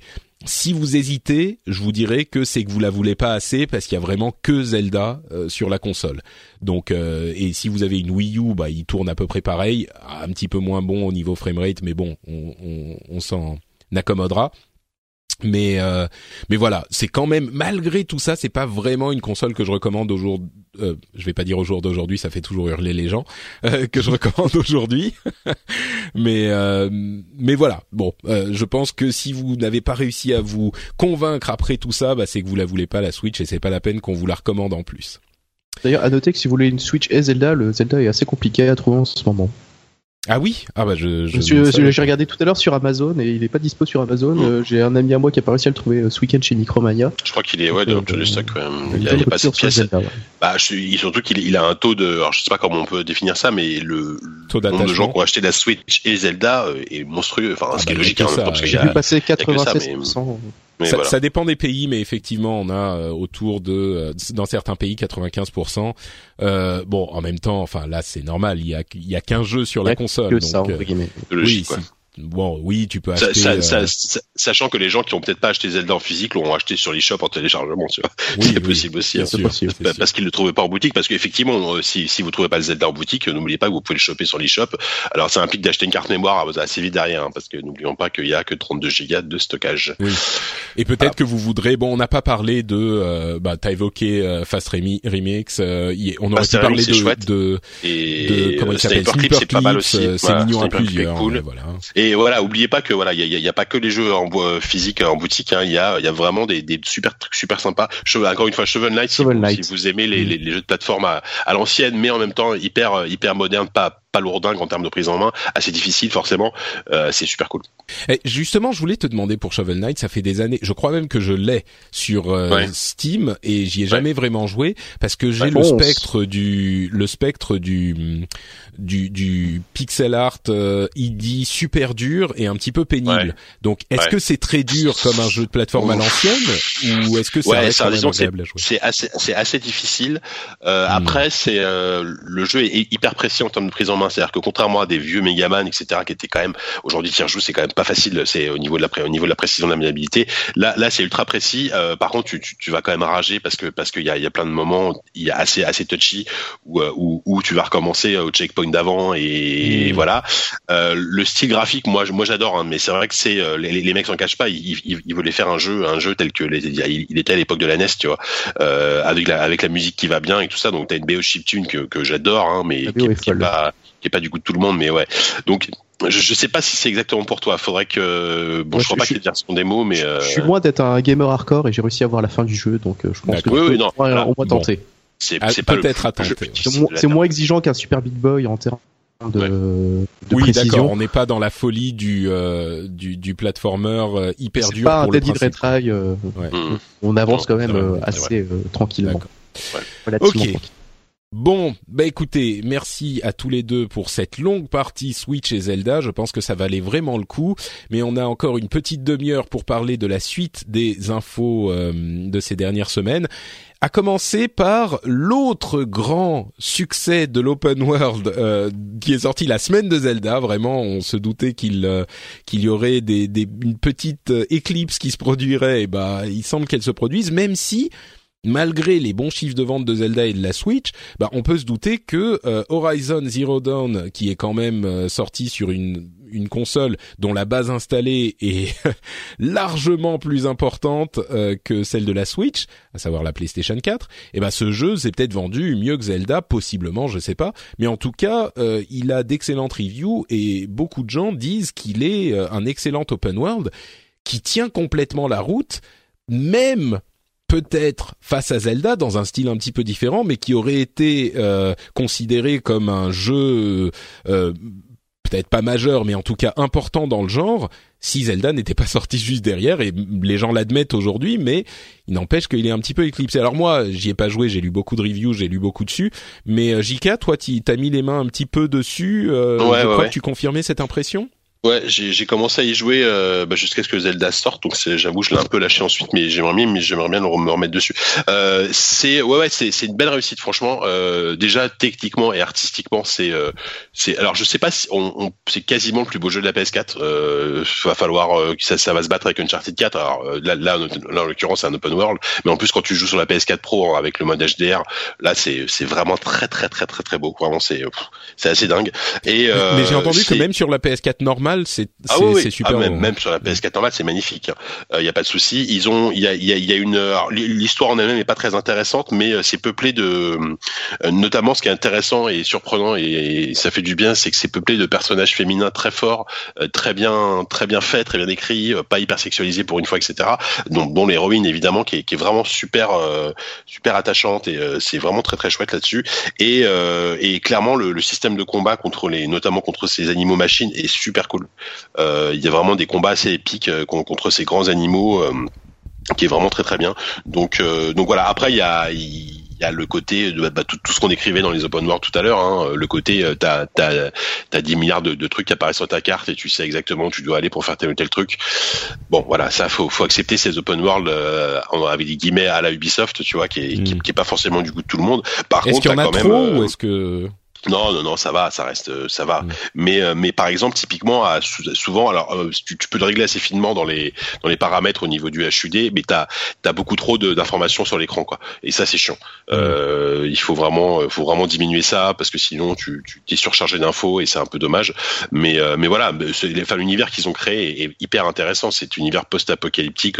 après, le, tu, tu comprends qu'après la civilisation des hommes, il s'est passé quelque chose et que tout le monde est retourné plus ou moins à l'âge, quasiment à l'âge de pierre vivre en, tribu et euh, et il y a ces, ces, machines qui sont devenues des animaux. Enfin, c'est très très intrigant en termes de scénario. Alors, j'ai pas été assez loin pour euh, pour comprendre exactement les, tenants et aboutissants du truc, mais euh, mais non non, si si si vous êtes en quête d'un déjà d'un jeu magnifique et, et super agréable à jouer, c'est c'est vraiment une belle, c'est vraiment un bon jeu. Voilà, tout simplement un bon jeu. D'ailleurs, c'est le c'est le jeu qui me faisait de l'œil pendant que j'avais des doutes sur Breath of the Wild. Je continue de regarder les trailers d'Horizon Zero mhm. Dawn et à chaque fois je me disais ah ça a l'air quand même vachement plus beau, ça a l'air vachement plus grand, ça a l'air vachement plus tout. Et euh, donc, euh, bon après c'est pas Breath of the Wild, mais mais enfin bon, euh, c'est c'est c'est quand même assez, enfin c'est ces deux propositions quand même assez différentes. Est-ce est qu'on peut les comparer? Oui, c'est des open world, mais est-ce qu'il est, justifié de les comparer? Je pense que oui, mais je sais pas. Je te pose deux la question. visions assez différentes de l'open world quand mm. même. Ouais, et puis même c'est pas le même genre d'univers, même si ça reste quand même la nature, etc. Mais euh, mais par contre, euh, voilà, ce sera un très bon palliatif quand vous aurez fini Zelda et si vous avez une PS4 et que vous voulez encore euh, votre petite dose d'open world, à mon avis. Euh, ouais. donc, Ou alors si vous n'avez pas de Switch, hein, tout simplement. Ou si vous avez voilà, si vous n'avez pas de Switch, alors si vous n'avez pas de Switch, de toute façon, vous, voilà, si vous n'avez pas de Switch ou de Wii U, oui, foncez, enfin foncez si que vous voulez un open world, c'est c'est vraiment c'est vraiment une bonne un bon choix. Est-ce que c'est genre euh, faut sauter dessus si on est à moins qu'on soit allergique à l'open world mais euh, est-ce que hmm, c'est je sais pas si bah, si en fait si vous aimez les open world et que vous aimez le côté un peu complétiste qui peut y avoir dans certains open world euh, bah genre encore une fois à la, Ubisoft etc là ce sera exactement pour vous hmm. euh, si vous voulez un, un, truc avec une une histoire ultra ultra prenante et et, et beaucoup de narration etc bon peut-être un peu moins mais c'est un, un, équilibre entre les deux, quoi. Vraiment, c'est. Mais non, non, ça reste un bon jeu, ça reste un bon jeu. Mais après, bon, c'est difficile parce que j'y ai pas énormément joué. Donc, euh, mais bon, par rapport aux reviews que, que tu, vous pouvez avoir, etc., c'est assez, c'est assez cohérent. Quoi. Ouais. Là encore, les, le, tout le monde est assez unanime quand même sur Horizon. Ouais, ouais, ouais, J'ai vraiment l'impression que s'il n'y avait pas eu la Switch, ça aurait été euh, le jeu de mars, quoi. Encore que. Bah ouais, c'est dommage. C'est dommage qu'il soit fait éclipser. Ouais, en plus, ouais, c'est dommage. Il s'est quand même fait un peu éclipser par euh, par là. Ah bon, encore une fois, le le le, la base installée de PS4 est bien plus grosse à mon avis que la base de Switch c'est à peu près sûr même. Euh, donc, donc ce sera, j'espère quand même un jeu qui va bien se vendre. Quoi. Hmm. Bon, un autre truc qui m'a fait hyper plaisir, c'est qu'on a enfin eu la confirmation de la suite de Shadow of Mordor, qui était, je le rappelle encore une fois, mon jeu de l'année 2014, je crois je crois. Mmh. Quelque chose comme ça. Avant, hein, je dirais moi 2013. 2013 peut-être, je sais plus. Peut-être que j'y ai joué tard, mais. Je, je dire ça, ouais. Hmm. Mais euh, mais bon, donc la suite a été annoncée avec. 2014, euh, pardon. Ah bah voilà. Euh, avec un trailer cinématique et puis une longue vidéo de gameplay de bon qui est arrangé bien sûr, hein, mais d'une quinzaine de minutes. Euh, alors, pas besoin de rappeler ce que c'est que Shadow of Mordor, un, un, jeu un petit peu quand même comment dire Je trouve que c'est un jeu dont on a beaucoup parlé, mais qui n'a pas connu le succès qu'il aurait mérité, peut-être parce qu'il était euh, pas assez fignolé. Euh, il y avait beaucoup de bons systèmes. On, on, se souvient du système de Nemesis qui euh, créait des ennemis pour vous euh, et qui créait une sorte de dynamique et d'histoire euh, spécifique à vos actions et à votre partie euh, en, en, créant donc euh, ces ennemis qui avaient des points forts, des points faibles et puis vous pouviez en apprendre sur eux un petit peu et puis quand vous les dégommiez, vous alliez avoir d'autres lieutenants qui allaient prendre leur place au sommet de l'armée, etc., etc. Donc un système très intelligent qui est visiblement étendu euh, avec un, un, un rôle beaucoup plus important d'alliés euh, dans votre armée à vous que vous allez en fait pouvoir retourner en prenant leur contrôle avec les, les en prenant le contrôle des ennemis que vous battez. Et donc ils se joignent à votre armée. Là on a vu sur la vidéo de gameplay euh, un siège qu'on brisait avec grâce à notre armée en prenant certaines décisions. Alors c'était euh, un type de gameplay visiblement dans le jeu. Mais moi ça m'a l'air de prendre euh, enfin j'espère que euh, au-delà de ça, ça prend ce qui était bien dans le premier et ça fignole de manière à ce qu'on ait une expérience vraiment complète et pas juste quelques euh, systèmes super bien foutus euh, qui viennent pointer comme ça des niveaux d'excellence au milieu d'un jeu qui est somme toute en dehors de ces éléments peut-être un petit peu plus moyen que ses meilleurs moments. Euh, bon, moi, je, pour moi, j'ai tellement aimé le premier que celui-là, celui-là, ça sera un achat direct, à moins que euh, tout le monde dise qu'il, est, euh, qu'il pue du, du derrière. Mais euh, vos impressions, vous, sur sur ce, ce gameplay ou ce, cette annonce de la suite de Shadow of Mordor, qui s'appelle Shadow of War, d'ailleurs? Le nom le plus générique du monde. Ouais, un petit peu, ouais. D'ailleurs, pour le coup, ce sera un peu ma seule analyse sur le jeu. J'avais pas fait euh, le premier. J'ai regardé le trailer de celui-ci. Le, le, système de Nemesis euh, me m'a quand même un petit peu titillé la curiosité, mais euh, donc, euh, je sais pas si je ferai celui-là, mais enfin, je pense que je ferai au moins le, le, premier pour essayer. Il doit être dispo à peu mm. près tout le temps en solde, donc. Euh. Ouais, pas très cher, ouais. Voilà. Ouais, moi, moi je, bah, écoute, euh, moi, je, contrairement à toi, je suis pas un immense fan du, du premier. Euh, J'y ai joué, j'avais trouvé ça sympa, mais ça m'avait pas marqué plus que ça. Euh, et en fait, ce qui m'a fait un peu ennuyer, c'était justement le, bizarrement, alors que tout le monde disait que c'était le meilleur aspect du jeu, le système de Nemesis, ça m'avait pas, ça m'avait pas transcendé. Et là, là, dans ce que je vois dans la vidéo, euh, alors je l'ai regardé un peu, je t'avoue, je l'ai regardé un peu en accéléré, mais j'ai l'impression qu'ils insistent. Justement, ils ont énormément mis en avant ce système de Nemesis le jeu est encore plus basé là-dessus. Donc du coup ça me voilà ça me motive encore moins euh, sur le jeu. Après euh, j'adore l'univers du Seigneur des Anneaux euh, ça fait longtemps qu'il n'y a pas eu de jeu euh, Lord of the Rings bah, je crois que le dernier ça devait être celui-là. D'ailleurs ça devait être Shadow of Mordor. Donc voilà j'y jetterai un œil. Pourquoi pas. Si les critiques sont bonnes je, je le lancerai mais voilà c'est pas c'est pas un truc qui me qui me rend complètement dingue quoi Ouais, bon, bah écoutez, je, je resterai seul tu, dans, mon, seul dans mon. Non, non, mais je comprends, je comprends. C'est, c'est tout, on ne peut pas tous aimer la même mm. chose et c'est bien, c'est même, euh, c'est même bien qu'on n'aime pas tous la ouais. même chose. Mais euh, oui, c'est vrai que ce système de Nemesis, bah ils ont l'air de le mettre beaucoup plus en avant. Effectivement, ils l'ont fignolé et c'est marrant parce que je crois que toute l'industrie disait oh là là, ce système est génial, machin, et on va le retrouver partout dans les deux ans à venir. Et en fait, il s'est retrouvé nulle part. Donc, euh, je sais pas pourquoi on a vu Ah aussi, ouais, euh, on a tellement raté notre prédiction tous hein, je veux dire c'est pas que moi ni que les autres mais euh, donc ah, encore faut-il que ce soit un, un, un système qui s'adapte à d'autres au jeu oui c'est ouais pas forcément le cas. Jusqu'à en fait, ce qui n'a pas été le cas en fait, ce qu'on se disait, c'est que, euh, avec justesse, je pense, ça peut pas exactement pile ce même système, mais ça peut créer une structure euh, dans un monde un petit peu dynamique, une structure de du groupe des ennemis qui est beaucoup plus intéressante que d'avoir une structure un petit peu euh, générique où tu as euh, un petit peu toujours la même chose. Mais bon, clairement, les développeurs ont estimé qu'il n'y avait pas forcément de de mm, moyen de l'implémenter euh, de manière cohérente dans leur jeu. Donc bon, voilà, on verra si si Warner Brothers a réussi à sublimer euh, leur propre système dans leur suite. Euh, une autre info intéressante, Twitch est en train de, enfin, a annoncé qu'ils allaient euh, vendre des jeux sur leur plateforme et ils ont rebrandé l'application Curse. Ils ont racheté, racheté Curse il y a quelque temps et je crois qu'à ce moment on disait, euh, pas mal d'entre nous disaient, bah oui, a priori c'est l'application qu'ils vont récupérer et qu'ils vont rebrander, euh, ou en tout cas ils veulent une application Twitch.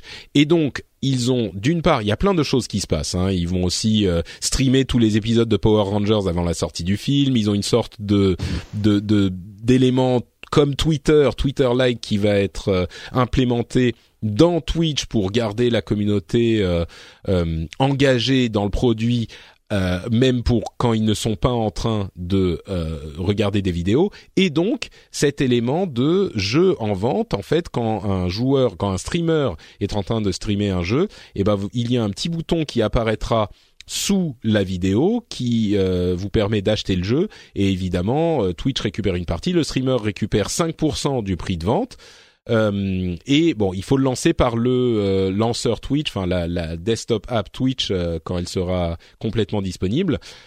donc ça fait encore un un lanceur de plus à côté de Steam, Unity, Battle.net, etc. Mais au final, c'est logique, quoi. Twitch, à mon sens, c'est une direction hyper logique dans laquelle ils vont, d'autant plus depuis qu'Amazon les a rachetés. Mais bon, c'est logique, je pense. Donc, est-ce que c'est logique? Est-ce que c'est une bonne chose ou une mauvaise chose? Euh, Qu'est-ce que vous en pensez, euh, Jika hmm, bah, je sais pas. C'est, c'est certes c'est logique. C'est certes c'est, il fallait qu'il le fasse, mais c'est vrai que c'est, c'est toujours compliqué, je trouve, aujourd'hui pour un, nouvel acteur d'arriver sur le sur sur de la vente en ligne et du démat euh, quand quand t'as des clients, enfin quand t'as des, des, des services aussi installés que bah, que Steam et même les, les autres hein, qui commencent à être bien installés, euh, Origin, GOG, ce genre de trucs. Euh, là, alors effectivement, ils ont la puissance de feu d'Amazon, ils ont ils ont leur, ils ont la popularité de Twitch derrière. Euh, après, effectivement. Hein. Ouais, c'est pas rien, c'est pas rien. Peut-être que effectivement eux, ils ont peut-être un, un, un, atout à jouer là-dessus et ils ont peut-être une chance de, de, se faire une petite place. Euh, mais mais mais aujourd'hui, je trouve que, enfin, sur PC, c'est tellement compliqué de d'avoir de la visibilité quand quand t'es pas Steam. tu, tu, te dis des fois, je me dis les, les, les gens qui se lancent, les boîtes qui se lancent là-dedans, faut faut quand même avoir des euh, j'allais dire un mot vulgaire, mais tu vois ce que je veux dire? Coronesses. Voilà, des coronesses pour euh, pour pour y aller quoi. Bah, euh, enfin, s'il y en a un qui peut y aller, euh, Twitch a déjà la visibilité. Tu vois, c'est pas GOG euh, qui, Good Old Games, qui essaye tant bien que mal de faire valoir son système GOG, ils sont là sans DRM. 10 ans, quoi, 15 ans voilà. enfin, tu vois. Et ils ont un petit peu de visibilité, mais enfin, effectivement, c'est dur de se battre contre Steam parce qu'ils ne font que ce que fait Steam. Alors oui, sans DRM machin, mais Twitch, mm. ils sont déjà là. Tu vois, ils ont déjà. Mm. Et, et l'idée, je pense pas que ça va être tu vends euh, tes jeux sur l'application Twitch, peut-être à terme, mais au début c'est juste un lanceur pour les jeux que tu as achetés par euh, Twitch. Et, mmh. et, et, donc ils sont déjà, enfin clairement, s'il y a euh, des acteurs importants dans le monde du jeu, dans l'industrie du jeu vidéo, en dehors des développeurs eux-mêmes, bah il y a euh, Steam évidemment, euh, YouTube parce que tout le monde regarde des vidéos de jeux vidéo sur YouTube, et puis Twitch parce que tout le monde regarde mmh. des streams. Donc euh... Mmh. il faut vraiment que ce soit bien intégré, quoi, que tu te dises euh, que tu, tu, vois un jeu qui est streamé sur Twitch, tu te dis ah il a l'air cool. Bah, il faut vraiment qu'au lieu d'aller en deux clics sur ton Steam et l'acheter, il faut vraiment que tu puisses passer par par Twitch par exemple de manière plus rapide, mais je sais pas comment ils vont. Bah c'est l'idée, c'est que tu as un bouton sous la vidéo, tu cliques dessus et puis ça te le ça te l'achète. Donc, oui, c'est simple. Enfin, je pense, hein, mais. Ah, de toute façon, c'est Amazon. Amazon, euh, c'est les rois pour faire ça, quoi. Le, le one click pour acheter, euh, bah, ce sera effectivement, ce sera sans doute pareil. Mais est-ce que les prix vont suivre? Est-ce que les, est-ce que les services derrière vont suivre? Parce que Steam, c'est plus que ça. Maintenant, c'est plein de services différents. Enfin, ah, tu, tu, es, tu es bien euh, bien sceptique, euh, mon petit Jika. Je... Mais c'est bien, il en faut, il en faut. Parce que bah, après, après, moi, je suis pas un consommateur de Twitch, donc euh, j'arrive pas à me mettre dans la mm. peau d'un d'un d'un gars qui passe son temps à regarder des streams, tu vois. Donc donc c'est vrai que ça ça me parle pas des masses, quoi. D'accord. Sylvain, toi, est-ce que tu consommes du Twitch? Tu devrais aller acheter un petit jeu obscur euh, qui qu'un streamer pas énorme, on va dire, euh, essaye de, de streamer, essaye de vendre. Alors il y a cette question d'éthique aussi dont on peut parler, genre euh, est-ce que les gens vont se mettre à, essayer de vendre des trucs qu'ils n'aiment pas forcément? Ça, je pense que ça, c'est, c'est des questions auxquelles on pense depuis euh, quelques années déjà et qui vont se régler un petit peu d'elles-mêmes. Ou il y aura peut-être un ou deux scandales ici et là, mais ça va, j'espère, se régler. Mais oui, est-ce que tu peux toi te projeter dans cette idée de d'acheter un jeu que tu regardes streamer? Non, je suis un peu comme JK, je suis pas un grand consommateur de Twitch. Euh, j'ai déjà mes deux trois launchers. J'ai l'impression que ça me suffit pas mal. Donc je pense que si je vois un Twitcher en train de, de twitcher un, un, jeu, je vais aller euh, tranquillement l'acheter sur Steam plutôt que de repasser par ce par ce nouveau. Euh, et au pire, si vraiment le, le, le, Twitcher fait, fait du bon boulot, je lui je lui laisserai pour boire quoi. Ouais. Mais je sais pas, j'ai pas l'impression que ce soit nécessaire. Je suis un peu dubitatif. C'est, enfin pourquoi pas, mais je, je, je suis pas certain d'être client quoi. Moi, je pense que, alors oui, vous parlez pour vous. Moi, je pense qu'il y aura clairement un marché et que c'est une, une communauté chez les plus jeunes. Bah, euh, oui, d'une part, et puis enfin c'est une euh, c'est une suite évidente au développement de Twitch et euh, en plus c'est c'est tout bénéf pour tout le monde quoi. Ça va permettre ah, à des développeurs peut-être moins connus de vendre des jeux plus facilement. Ça va permettre à des streamers de se faire rémunérer. Ça va, enfin moi ça me paraît. Ah, le, le, le, raisonnement il me paraît carré. Hmm. C'est juste derrière j'ai pas l'impression d'être la cible. Oui oui oui oui c'est sûr. Là, là, en fait la question c'est est-ce qu'il y a une cible? Et vu l'audience de Twitch je crois qu'il y a clairement une cible. Il y a forcément une cible quelque part. Bon. Euh, Microsoft a aussi annoncé un truc intéressant, c'est une sorte d'abonnement avec une liste de jeux disponibles. Euh, enfin, c'est un abonnement mensuel. On a beaucoup comparé au Netflix du jeu vidéo. Hein. C'est un petit peu comme le PlayStation Now ou le GeForce Now ou ce genre de truc où on stream de des jeux. Sauf que là, euh, c'est plus équivalent au EA, c'est EA Pass, je crois. Euh, où en fait, on a EA e Access. Access. Voilà, merci, pardon. Et donc celui de Microsoft s'appelle Xbox Game Pass et pour 10 euros ou 10 dollars plutôt par mois, eh ben on peut télécharger les jeux et on peut y jouer tant qu'on est abonné. Il y a une centaine de jeux disponibles. Alors il y a du Halo 5, euh, du Gears of War Collection, Ultimate Collection, machin comme pour tous ces services, ça va dépendre de la quantité de jeux et de la qualité des jeux qui est disponible euh, sur la liste. Euh, la grosse différence, comme on le disait avec euh, l'offre de Sony, c'est que c'est pas des jeux streamés, mais des jeux installés. Donc ça peut plaire à certains qui aiment pas avoir de la latence théorique, mais tout de même sur leur jeu. bon, je crois que c'est une offre intéressante, mais comme euh, bah, je le disais, ça va dépendre des jeux disponibles. Là, j'ai regardé la liste, je suis pas certain que ça me, me plairait, euh, que ça m'intéresserait financièrement. Euh, Mais déjà, aucun de ces services ne m'intéresse vraiment parce que moi, j'achète les jeux que je veux et puis il y en a en solde sur Steam. Mais bon, je sais pas. Mmh. Vous, ça vous dit? Bah c'est c'est intéressant. Enfin moi moi non parce que de toute façon je, je, je joue. Alors a priori d'ailleurs je, je revois la news de Polygon. Au début il précisait que c'était dispo sur Xbox One et PC. Euh, là, a priori, ce sera plus que Xbox One.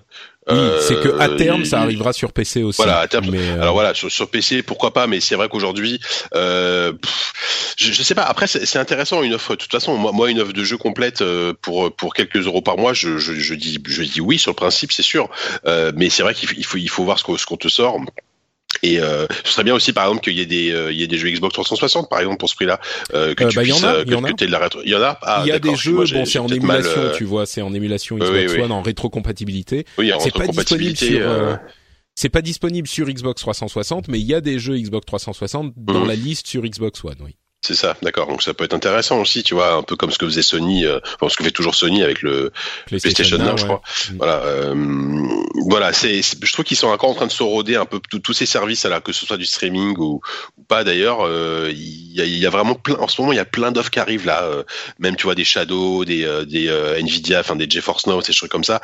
Tu sens que tout ça est en train de se mettre en place. Tu, tu sais pas trop encore ce que tu veux. Les, les modèles économiques sont pas encore complètement trouvés, mais mais ils essayent. Je, je pense qu'à terme, de toute façon, on, va finir par euh, voilà, on y arrive pour la musique, on y arrive pour la vidéo. Je pense qu'à terme, on, arrivera pour on y arrivera pour le jeu, quoi. Mm. Je crois qu'effectivement, la, la grande interrogation, c'est est-ce que les développeurs et les éditeurs vont vouloir un jour euh, se réunir et, et, offrir des jeux qui soient intéressants pour faire une bibliothèque qui soit intéressante? Parce que c'est c'est le grand problème tant qu'un jeu est encore intéressant eh ben ils veulent pas forcément le mettre sur euh, ce, ce service et contrairement à un truc comme Netflix où euh, bah, Netflix a pu produire des des des séries et des, des trucs qui, qui motivent les gens vraiment, parce qu'aujourd'hui c'est pour ça que tu t'abonnes à Netflix, bah disons que euh, là, euh, ni Microsoft, ni Sony, ni EA, alors si on adore spécifiquement cet éditeur ou ce développeur, oui, ça va peut-être être intéressant, mais j'ai l'impression qu'aucun ne réussit par ses propres productions à réunir euh, suffisamment de motivation chez les joueurs pour euh, euh, déclencher l'acte d'abonnement. Donc euh, là où je pense qu'il y a une carte à jouer, ce serait du côté de Nintendo avec sa console virtuelle. Je verrais bien un abonnement à 10 euros par mois qui donne accès à tout le console, à tout le catalogue de consoles virtuelles. ah oui, non, là c'est certain. déjà. Oui, oui. Et là, ouais, bah, c'est ça. quand, quand, tu vois le carton qu'ils ont fait avec leur, leur NES Mini, là, euh, Nintendo, ils ont un trésor de guerre sur le rétro. Et, et qu'est-ce qu'ils attendent pour lancer un service d'abonnement euh, Enfin, là, ça cartonnerait, quoi. Enfin, et moi, moi, moi, en tant que pigeon, euh, pigeon rétro gamer, euh, je serais le premier à m'abonner pour rejouer à, à des vieux trucs, quoi. Sur ma Switch, en plus. Enfin, bref, ce, ce serait vraiment super, quoi. Donc, je pense qu'on est loin de tous donner 10 euros par mois en, en, achat sur la, la console virtuelle. Donc là, avec un abonnement et un accès mmh, je pense qu'ils y gagneraient financièrement. Sûr. Sauf que si on donne 10 euros par mois sur console virtuelle, euh, ils ont aucun intérêt à le transformer en abonnement duquel tu vas t'abonner pendant 6 mois et puis au bout d'un moment tu vas te rendre compte que tu joues pas trop au jeu et, bah, euh, et donc tu vas te désabonner. Alors que là, ils peuvent te revendre les jeux, tu vois, mmh. individuellement. Oui, je pense que euh, financièrement pour eux, c'est plus intéressant de, de, vendre des jeux un par un. C'est ça, c'est le problème, c'est le problème. Bien d'accord. Et bon, et déjà, il faudrait que la console virtuelle soit soit prête, ce qui, euh, je pense, euh, ouais, l'absence mmh. de console virtuelle, au-delà de la stratégie peut-être de, de disponibilité de nouvelles choses sur la les premiers mois de la console, je pense que c'est un témoignage du fait que bah, la console était prête au dernier dernier dernier moment pour la pour la sortie quoi. Ils sont concentrés sur les fonctionnalités essentielles et ils se sont dit bon bah le reste ça arrivera après. Mais bon. Euh, parlons un petit peu de réalité virtuelle avec Sony qui visiblement a vendu 915 000 euh, casques PlayStation VR. C'est euh, plus que le nombre de HTC Vive et à peu près deux fois plus d'après les estimations qu'on a hein, que le nombre de Oculus Rift. Rift dont d'ailleurs le prix a chuté quand on achète les contrôleurs touch avec euh, en fait c'est le prix du Rift seul de l'époque, donc on est à 600 dollars à peu près, euh, donc une chute de prix qui je pense est motivée par euh, bah, les, ventes compliquées de, de Rift. Et on voit que le système est encore assez balbutiement et puis surtout Sony a réussi à vendre plus que les autres. Un million, c'est bien, c'est pas euh, ça veut pas dire que la VR est installée était là pour et est là pour rester. Mais on a au JDC justement au Games Developer Conference euh, qui, euh, qui qui arrive toujours en même temps que le Dice dont je parlais dont je parlais à l'épisode précédent et qui sont un petit peu pour moi un ensemble. Quand je, ce que je disais sur le Dice c'était un petit peu ça s'appliquait aussi au JDC mais donc il y a un ensemble de sociétés qui ont euh, donné, qui, qui essayent aujourd'hui de lancer une initiative de standardisation de la réalité virtuelle et qui veulent le faire dans les prochains mois ou dans la prochaine année, qui veulent aller très vite. Et c'est très positif, euh, positif à mon sens pour la réalité virtuelle parce que on a besoin que toutes ces sociétés travaillent ensemble pour établir des standards sur lesquels ils peuvent ensuite construire des business individuels, mais ils se rendent compte que euh, chacun dans leur coin, ils ne réussissent pas à percer. Euh, encore une fois, c'est relativement tôt. Hein, on est, euh, on a une disponibilité depuis un an et demi de, de ces machines et c'est tôt. Mais euh, pour les développeurs, j'entends. Mais mais bon, ils ont besoin de standards. À mon sens, ça va dans le bon sens. J'espère qu'ils vont réussir à se mettre d'accord et à développer ça assez vite parce que le, le les, les, écosystèmes indépendants, je crois que ça ne fonctionne pas, euh, ça ne fonctionne pas, ça, ça, ça, réussit pas à imprimer la dynamique qu'il faut, quoi. Ouais, bah c'est, c'est, plus que jamais nécessaire parce que effectivement les, les, chiffres de vente sont pas sont pas dingues, mais en même temps c'est pas une surprise hein, vu les prix. Mm. Euh, ils sont pas mauvais non plus, hein. C'est pas. Oui, ils sont, ils sont pas mauvais, non. C'est sûr, surtout par rapport au prix et à l'offre euh, proposée. Mm. Euh, surtout qu'Oculus, eux, c'était les, au début, c'était les, enfin, c'est toujours ceux qui ont l'écosystème le plus fermé, quoi, avec Oculus Home, etc. Mais euh, mais voilà et juste en, trois secondes, euh, c'est vrai que le, le, Rift ils vend moins bien et ce qui est super dommage parce que euh, au final avec les touch et euh, et les jeux qu'il y a, c'est pour moi c'est devenu le, le le casque le plus intéressant je pense euh, en termes de d'immersion de, et d'utilisation et euh, et d'offres proposées. Je suis allé à Londres la semaine dernière pour découvrir les une dizaine de jeux qui vont sortir sur le Rift là dans les 12 mois à venir et vraiment il y a des trucs super ambitieux. Là ils, ils ont signé des gros studios pour faire des vrais bons jeux et, et c'est assez chouette. Enfin le, le le, catalogue de l'Oculus Rift est en train de s'enrichir et va s'enrichir, je trouve, euh, de manière assez, euh, assez intéressante. Bah, je crois que la baisse de prix, je pense, pour booster un peu les ventes. C'est sûr. Et puis on est un petit peu dans le dans le, la logique euh, au niveau de la chronologie de développement. comme je disais, ça fait à peu près un an et demi, deux ans, on va dire que les développeurs ont les casques les jeux, ça prend un an et demi, deux ans, trois ans à développer. Donc ça. là, on entre dans la période où on va commencer à avoir des jeux plus ou moins conçus pour les trucs et même, comme on le dit souvent, ils sont encore en train de comprendre comment utiliser, surtout pour les déplacements, les questions de motion, de de de, de motion sickness, De tout motion, ça. sickness, de motion sickness. Voilà. Et donc euh, oui, c'est normal qu'on n'ait pas encore euh, tous les trucs. Je pense que la génération d'après sera peut-être un petit peu plus intéressante. Euh, on est encore dans les prototypes, quoi. On est à la période euh, ZX Spectrum, euh, Atari ST, Commodore 64, tu vois, ce genre de truc. Bon, c'est un, un écosystème qui se cherche. Euh, mais qui existe, hein, je veux dire, moi j'étais super content sur mes machines de l'époque. Hein, il faut, il faut pas non plus qu'on prenne ça pour une condamnation de, de du système. Mm. Euh, bon, on va, on dit rien sur Tom, euh, sur Tom Clancy's Ghost Recon Wildlands qui se retrouve perdu dans euh, un océan de. de- Ouais, c'est chaud. Encore, un jeu. Ubi qui va pas se vendre là. Ouais. Bon, en gros, euh, pour Oh, résumer putain. les impressions, c'est un jeu qui est hein. super à jouer à plusieurs. Et Ah, quand ouais. on aime euh, mettre en place des stratégies à plusieurs, euh, et on peut faire ce qu'on veut, plus ou moins. Mais solo, euh, c'est peut-être pas forcément intéressant. Euh, on parle de mobile un tout petit peu avec un nouveau mode euh, 2 contre 2 qui arrive sur Clash Royale. Euh, c'est, ça va arriver dans quelques temps, mais c'est intéressant de voir que Clash Royale, qui est un énorme succès de l'année dernière euh, de, du, de l'e-sport finalement et du jeu vidéo sur mobile, continue à se développer. C'est pas si surprenant. Hein. Supercell euh, dure sur, sur sur ces jeux, les, les continue à les développer sur la durée. Euh, mais voilà, donc il y a un mode 2 contre 2 qui va arriver. Et puis, euh, quand je disais que les jeux mobiles ne sont pas forcément le genre d'expérience que les gamers console ou PC recherchent, bah ça, ça reste peut-être vrai, mais ça veut pas dire qu'il y en a pas des, des qu'il y a pas des expériences intéressantes sur mobile aussi. C'est juste les cousins euh, de, de du, du jeu vidéo. Bon, qu'on aime bien euh, regarder de loin, c'est un petit peu comme les, tu sais, les rednecks euh, qui sont dans ta famille, que t'as un petit peu perdu. Tu les, tu leur dis bonjour de temps en temps, mais enfin, tu restes pas une semaine euh, chez eux non plus, quoi. On va dire ça comme ça. C'est une comparaison absolument parfaite. voilà, c'est tout ce que j'aurais à dire. Ça, Je suis sûr qu'ils ont une vision tout aussi flatteuse euh, de, de nous de notre côté, hein, je n'en doute pas. c'est ça. Euh, et puis enfin dernière news euh, assez sympathique que moi qui moi m'a fait plaisir. Euh, Voyage SNCF et la SNCF ont lancé une équipe e-sport qui est composée non pas de joueurs pros qui sont allés chercher à droite à gauche, mais d'employés de Voyage SNCF et de la SNCF elle-même.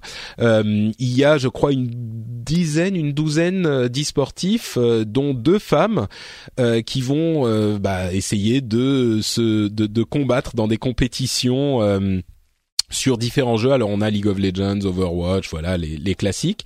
Euh, et ils vont faire ça dans leur temps libre. Et j'ai trouvé ça hyper sympa que la SNCF prenne des employés de leur entreprise. Tu vois, c'est une euh, une. euh, Alors évidemment, c'est un effort de, de com. Hein, euh, il faut pas se mentir, mais il n'empêche que c'est un effort de com cool euh, que moi j'encourage. Et évidemment, c'est des semi c'est des semi pros quoi, donc ils risquent de pas aller très très loin. Mais j'aimerais bien entendre parler de leur aventure, de leurs efforts euh, et peut-être même regarder leur match. C'est parfait justement pour euh, personnaliser la relation qu'on a aux équipes. Et là, c'est sympathie, c'est un capital sympathique tout de suite euh, qui me paraît hyper important. C'est la team locaux. qui est très bien nommée et on verra on va suivre ça et suivre leurs aventures j'espère au cours des prochains mois. Oui, c'est sympathique. Voilà. Ouais, c'est sympathique. Bon, ça a pas l'air de te de te toucher. Non mais euh, euh, bah moi je suis désolé. Enfin là pour le coup l'e-sport ça me ça me touche très peu. Pareil je suis pas je suis pas du tout branché e-sport mais euh, mais c'est c'est c'est une initiative au moins qui a, qui a le mérite d'être originale de, de changer de, de tout ce qu'on a vu euh, dans Mm. l'e-sport ces derniers temps. Quoi. Ouais. Ça change des gros rachats à coût de, Voilà. de, de centaines de millions de- d'euros. C'est Ouais. euh, la Mm. petite news what the fuck sympathique du C'est côté ça. de la SNCF. J'espère juste qu'ils se mettront pas en grève trop souvent. Eh, La, Voilà. la question, la question, effectivement importante. je- J'allais, j'allais pas la faire, mais puisque tu l'évoques, c'est euh, si jamais il y a une grève à la SNCF et qu'ils ont un tournoi juste à ce moment, est-ce qu'ils peuvent aller participer au tournoi Ah, ou ils, pas arrivent, ils arrivent en retard à leur, à leur match. C'est incroyable pour la SNCF, tu vois. Est-ce que dans Overwatch, le payload pourra arriver avec du retard? Ah, c'est Bah, ça, ouais, voilà. effectivement, effectivement. Bon, bah, mille questions qui restent à poser à la team locaux. J'espère qu'ils auront un compte Twitter. Je vais aller regarder ça euh, pour qu'on puisse. Que les pauvres, sur s'ils ont un compte Twitter, ils doivent être harcelés de blagues Ah, de ce genre. De ce Mais genre. justement, c'est pour le, ça que le- moi, le- le CM doit, doit être en train de s'arracher les cheveux là. moi, je les soutiens. Je trouve que c'est une super Oui, oui, oui. initiative. Oh, l'idée est sympa. Ouais, voilà. Bon. Euh, et ben écoutez, c'est sur cette news, comme tu le disais, Sylvain, euh, what the fuck, qu'on va conclure l'épisode, un épisode euh, bien touffu et euh, qui moi, pour lequel j'ai passé un excellent moment. Donc, euh, avant de se quitter, eh ben écoutez, euh, honneur au nouveau, Euh, Sylvain, où est-ce qu'on peut te retrouver si on veut avoir un petit peu plus de sylvainerie après la fin de l'émission?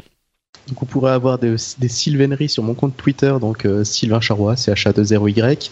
Et donc à côté de ça, comme tu disais en début d'émission, je, je me suis lancé il y a quelques mois dans une carrière de podcaster en lançant Radio Overwatch. Donc euh, on nous trouve sur iTunes, sur euh, Twitter, sur euh, Facebook. D'ailleurs, je te félicite pas, euh, Patrick, parce que c'est ton rendez-vous jeu spécial Overwatch avec Alpha Cass qui m'a qui m'a convaincu de me lancer dans le jeu, alors qu'à la base je suis pas du tout fanat de FPS, et donc me voilà à, faire des petites pastilles audio d'une dizaine de minutes pour euh, pour condenser l'actualité du jeu. Oui, bah écoute, Merci. je plaide coupable. Je plaide coupable. Je pense qu'il y en a plusieurs euh, qui sont dans ton cas, au moins pour euh, le, le, le fait de s'être lancé dans le jeu. Euh, je suis heureux d'avoir euh, créé autant de vocations.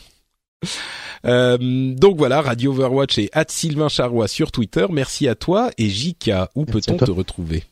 Yes, euh, bah, toujours sur ZQSD, pour, euh, donc un podcast de jeux vidéo qui parle beaucoup de PC. Euh, là, on a le numéro 48 qui est en ligne avec, on a invité euh, Myriam qui a travaillé, Myriam Wally qui a travaillé sur euh, Normal Lost Phone. Je sais pas si vous y avez joué, ça vous dit quelque chose. Qui est un super bien. jeu de, ouais, de, d'enquête où, on, où on trouve un portable en fait qui, app- qui appartient à quelqu'un et on doit découvrir à qui, à qui il appartient et qui est cette personne et l'histoire qu'il y a derrière. C'est, c'est un super jeu. Voilà, le numéro 49 est déjà enregistré. On y parle de BioWare notamment dans la dans la prévision, dans, la perspective de la sortie de Mass Effect. Et euh, voilà. Puis sinon sur les numériques.com aussi, hein, là il y a, le test de la Switch qui est toujours en une hein, que, vous pouvez aller lire, euh, qui a écrit été écrit par moi-même avec amour. Et enfin sur Twitter c'est @jkloret, J K L A U R E T. Et ces deux euh, adresses Twitter sont disponibles dans les notes de l'émission, évidemment. Comme ça, vous n'avez pas besoin de retenir tout ça par cœur. Pour ma part, c'est Note Patrick sur Twitter et sur Facebook. Vous pouvez aussi retrouver cette émission sur FrenchSpin.fr, le site où j'héberge les podcasts que je produis. Il y en a d'autres, bien sûr, vous le savez. Et si vous, avez euh, deux minutes à perdre, vous pouvez peut-être aller sur iTunes ou sur un autre catalogue de podcasts que vous utilisez et vous pouvez nous laisser une review avec des petites étoiles par exemple Billy PX qui nous dit super podcast à écouter absolument si vous êtes fan de jeux vidéo avec un point d'exclamation et 5 étoiles, merci à toi. Ou alors Sharkeus qui dit podcast toujours très attendu. Bravo Pat- Patrick, dans la joyeuse marocanard des podcasts jeux vidéo, tu as su trouver ton angle personnel. Et il euh, continue avec une explication qui dit où il dit qu'il était surpris d'apprendre euh, que j'étais un fan de jeux vidéo parce qu'il n'avait pas suivi l'époque d'Azeroth.fr et donc il écoutait que le rendez-vous tech. Et du coup quand j'ai quitté Blizzard, il a découvert que j'étais euh, un fan de jeux vidéo. Et il dit que la connaissance est corrigée ô combien puisque je suis un gamer chevronné et passionné. Merci à toi Sharkeus, merci à Billy PX et merci à vous tous qui écoutez l'émission. Comme je le disais, si vous pouvez nous laisser une petite review, ça nous aide, vous le savez, à gagner en visibilité et on vous en remercie par avance. J'espère que l'épisode vous aura plu. Si vous avez euh, des choses à dire sur tout ce qu'on a euh, raconté, que ce soit sur la Switch ou sur Zelda notamment, n'hésitez pas à venir encore une fois sur frenchspin.fr et laisser des commentaires dans les notes de l'émission. Et puis nous, on part, euh, retour, on part jouer à Zelda jusqu'au prochain épisode qui sera dans une quinzaine de jours. On vous remercie et on vous fait plein de bises. Ciao ciao. Ciao.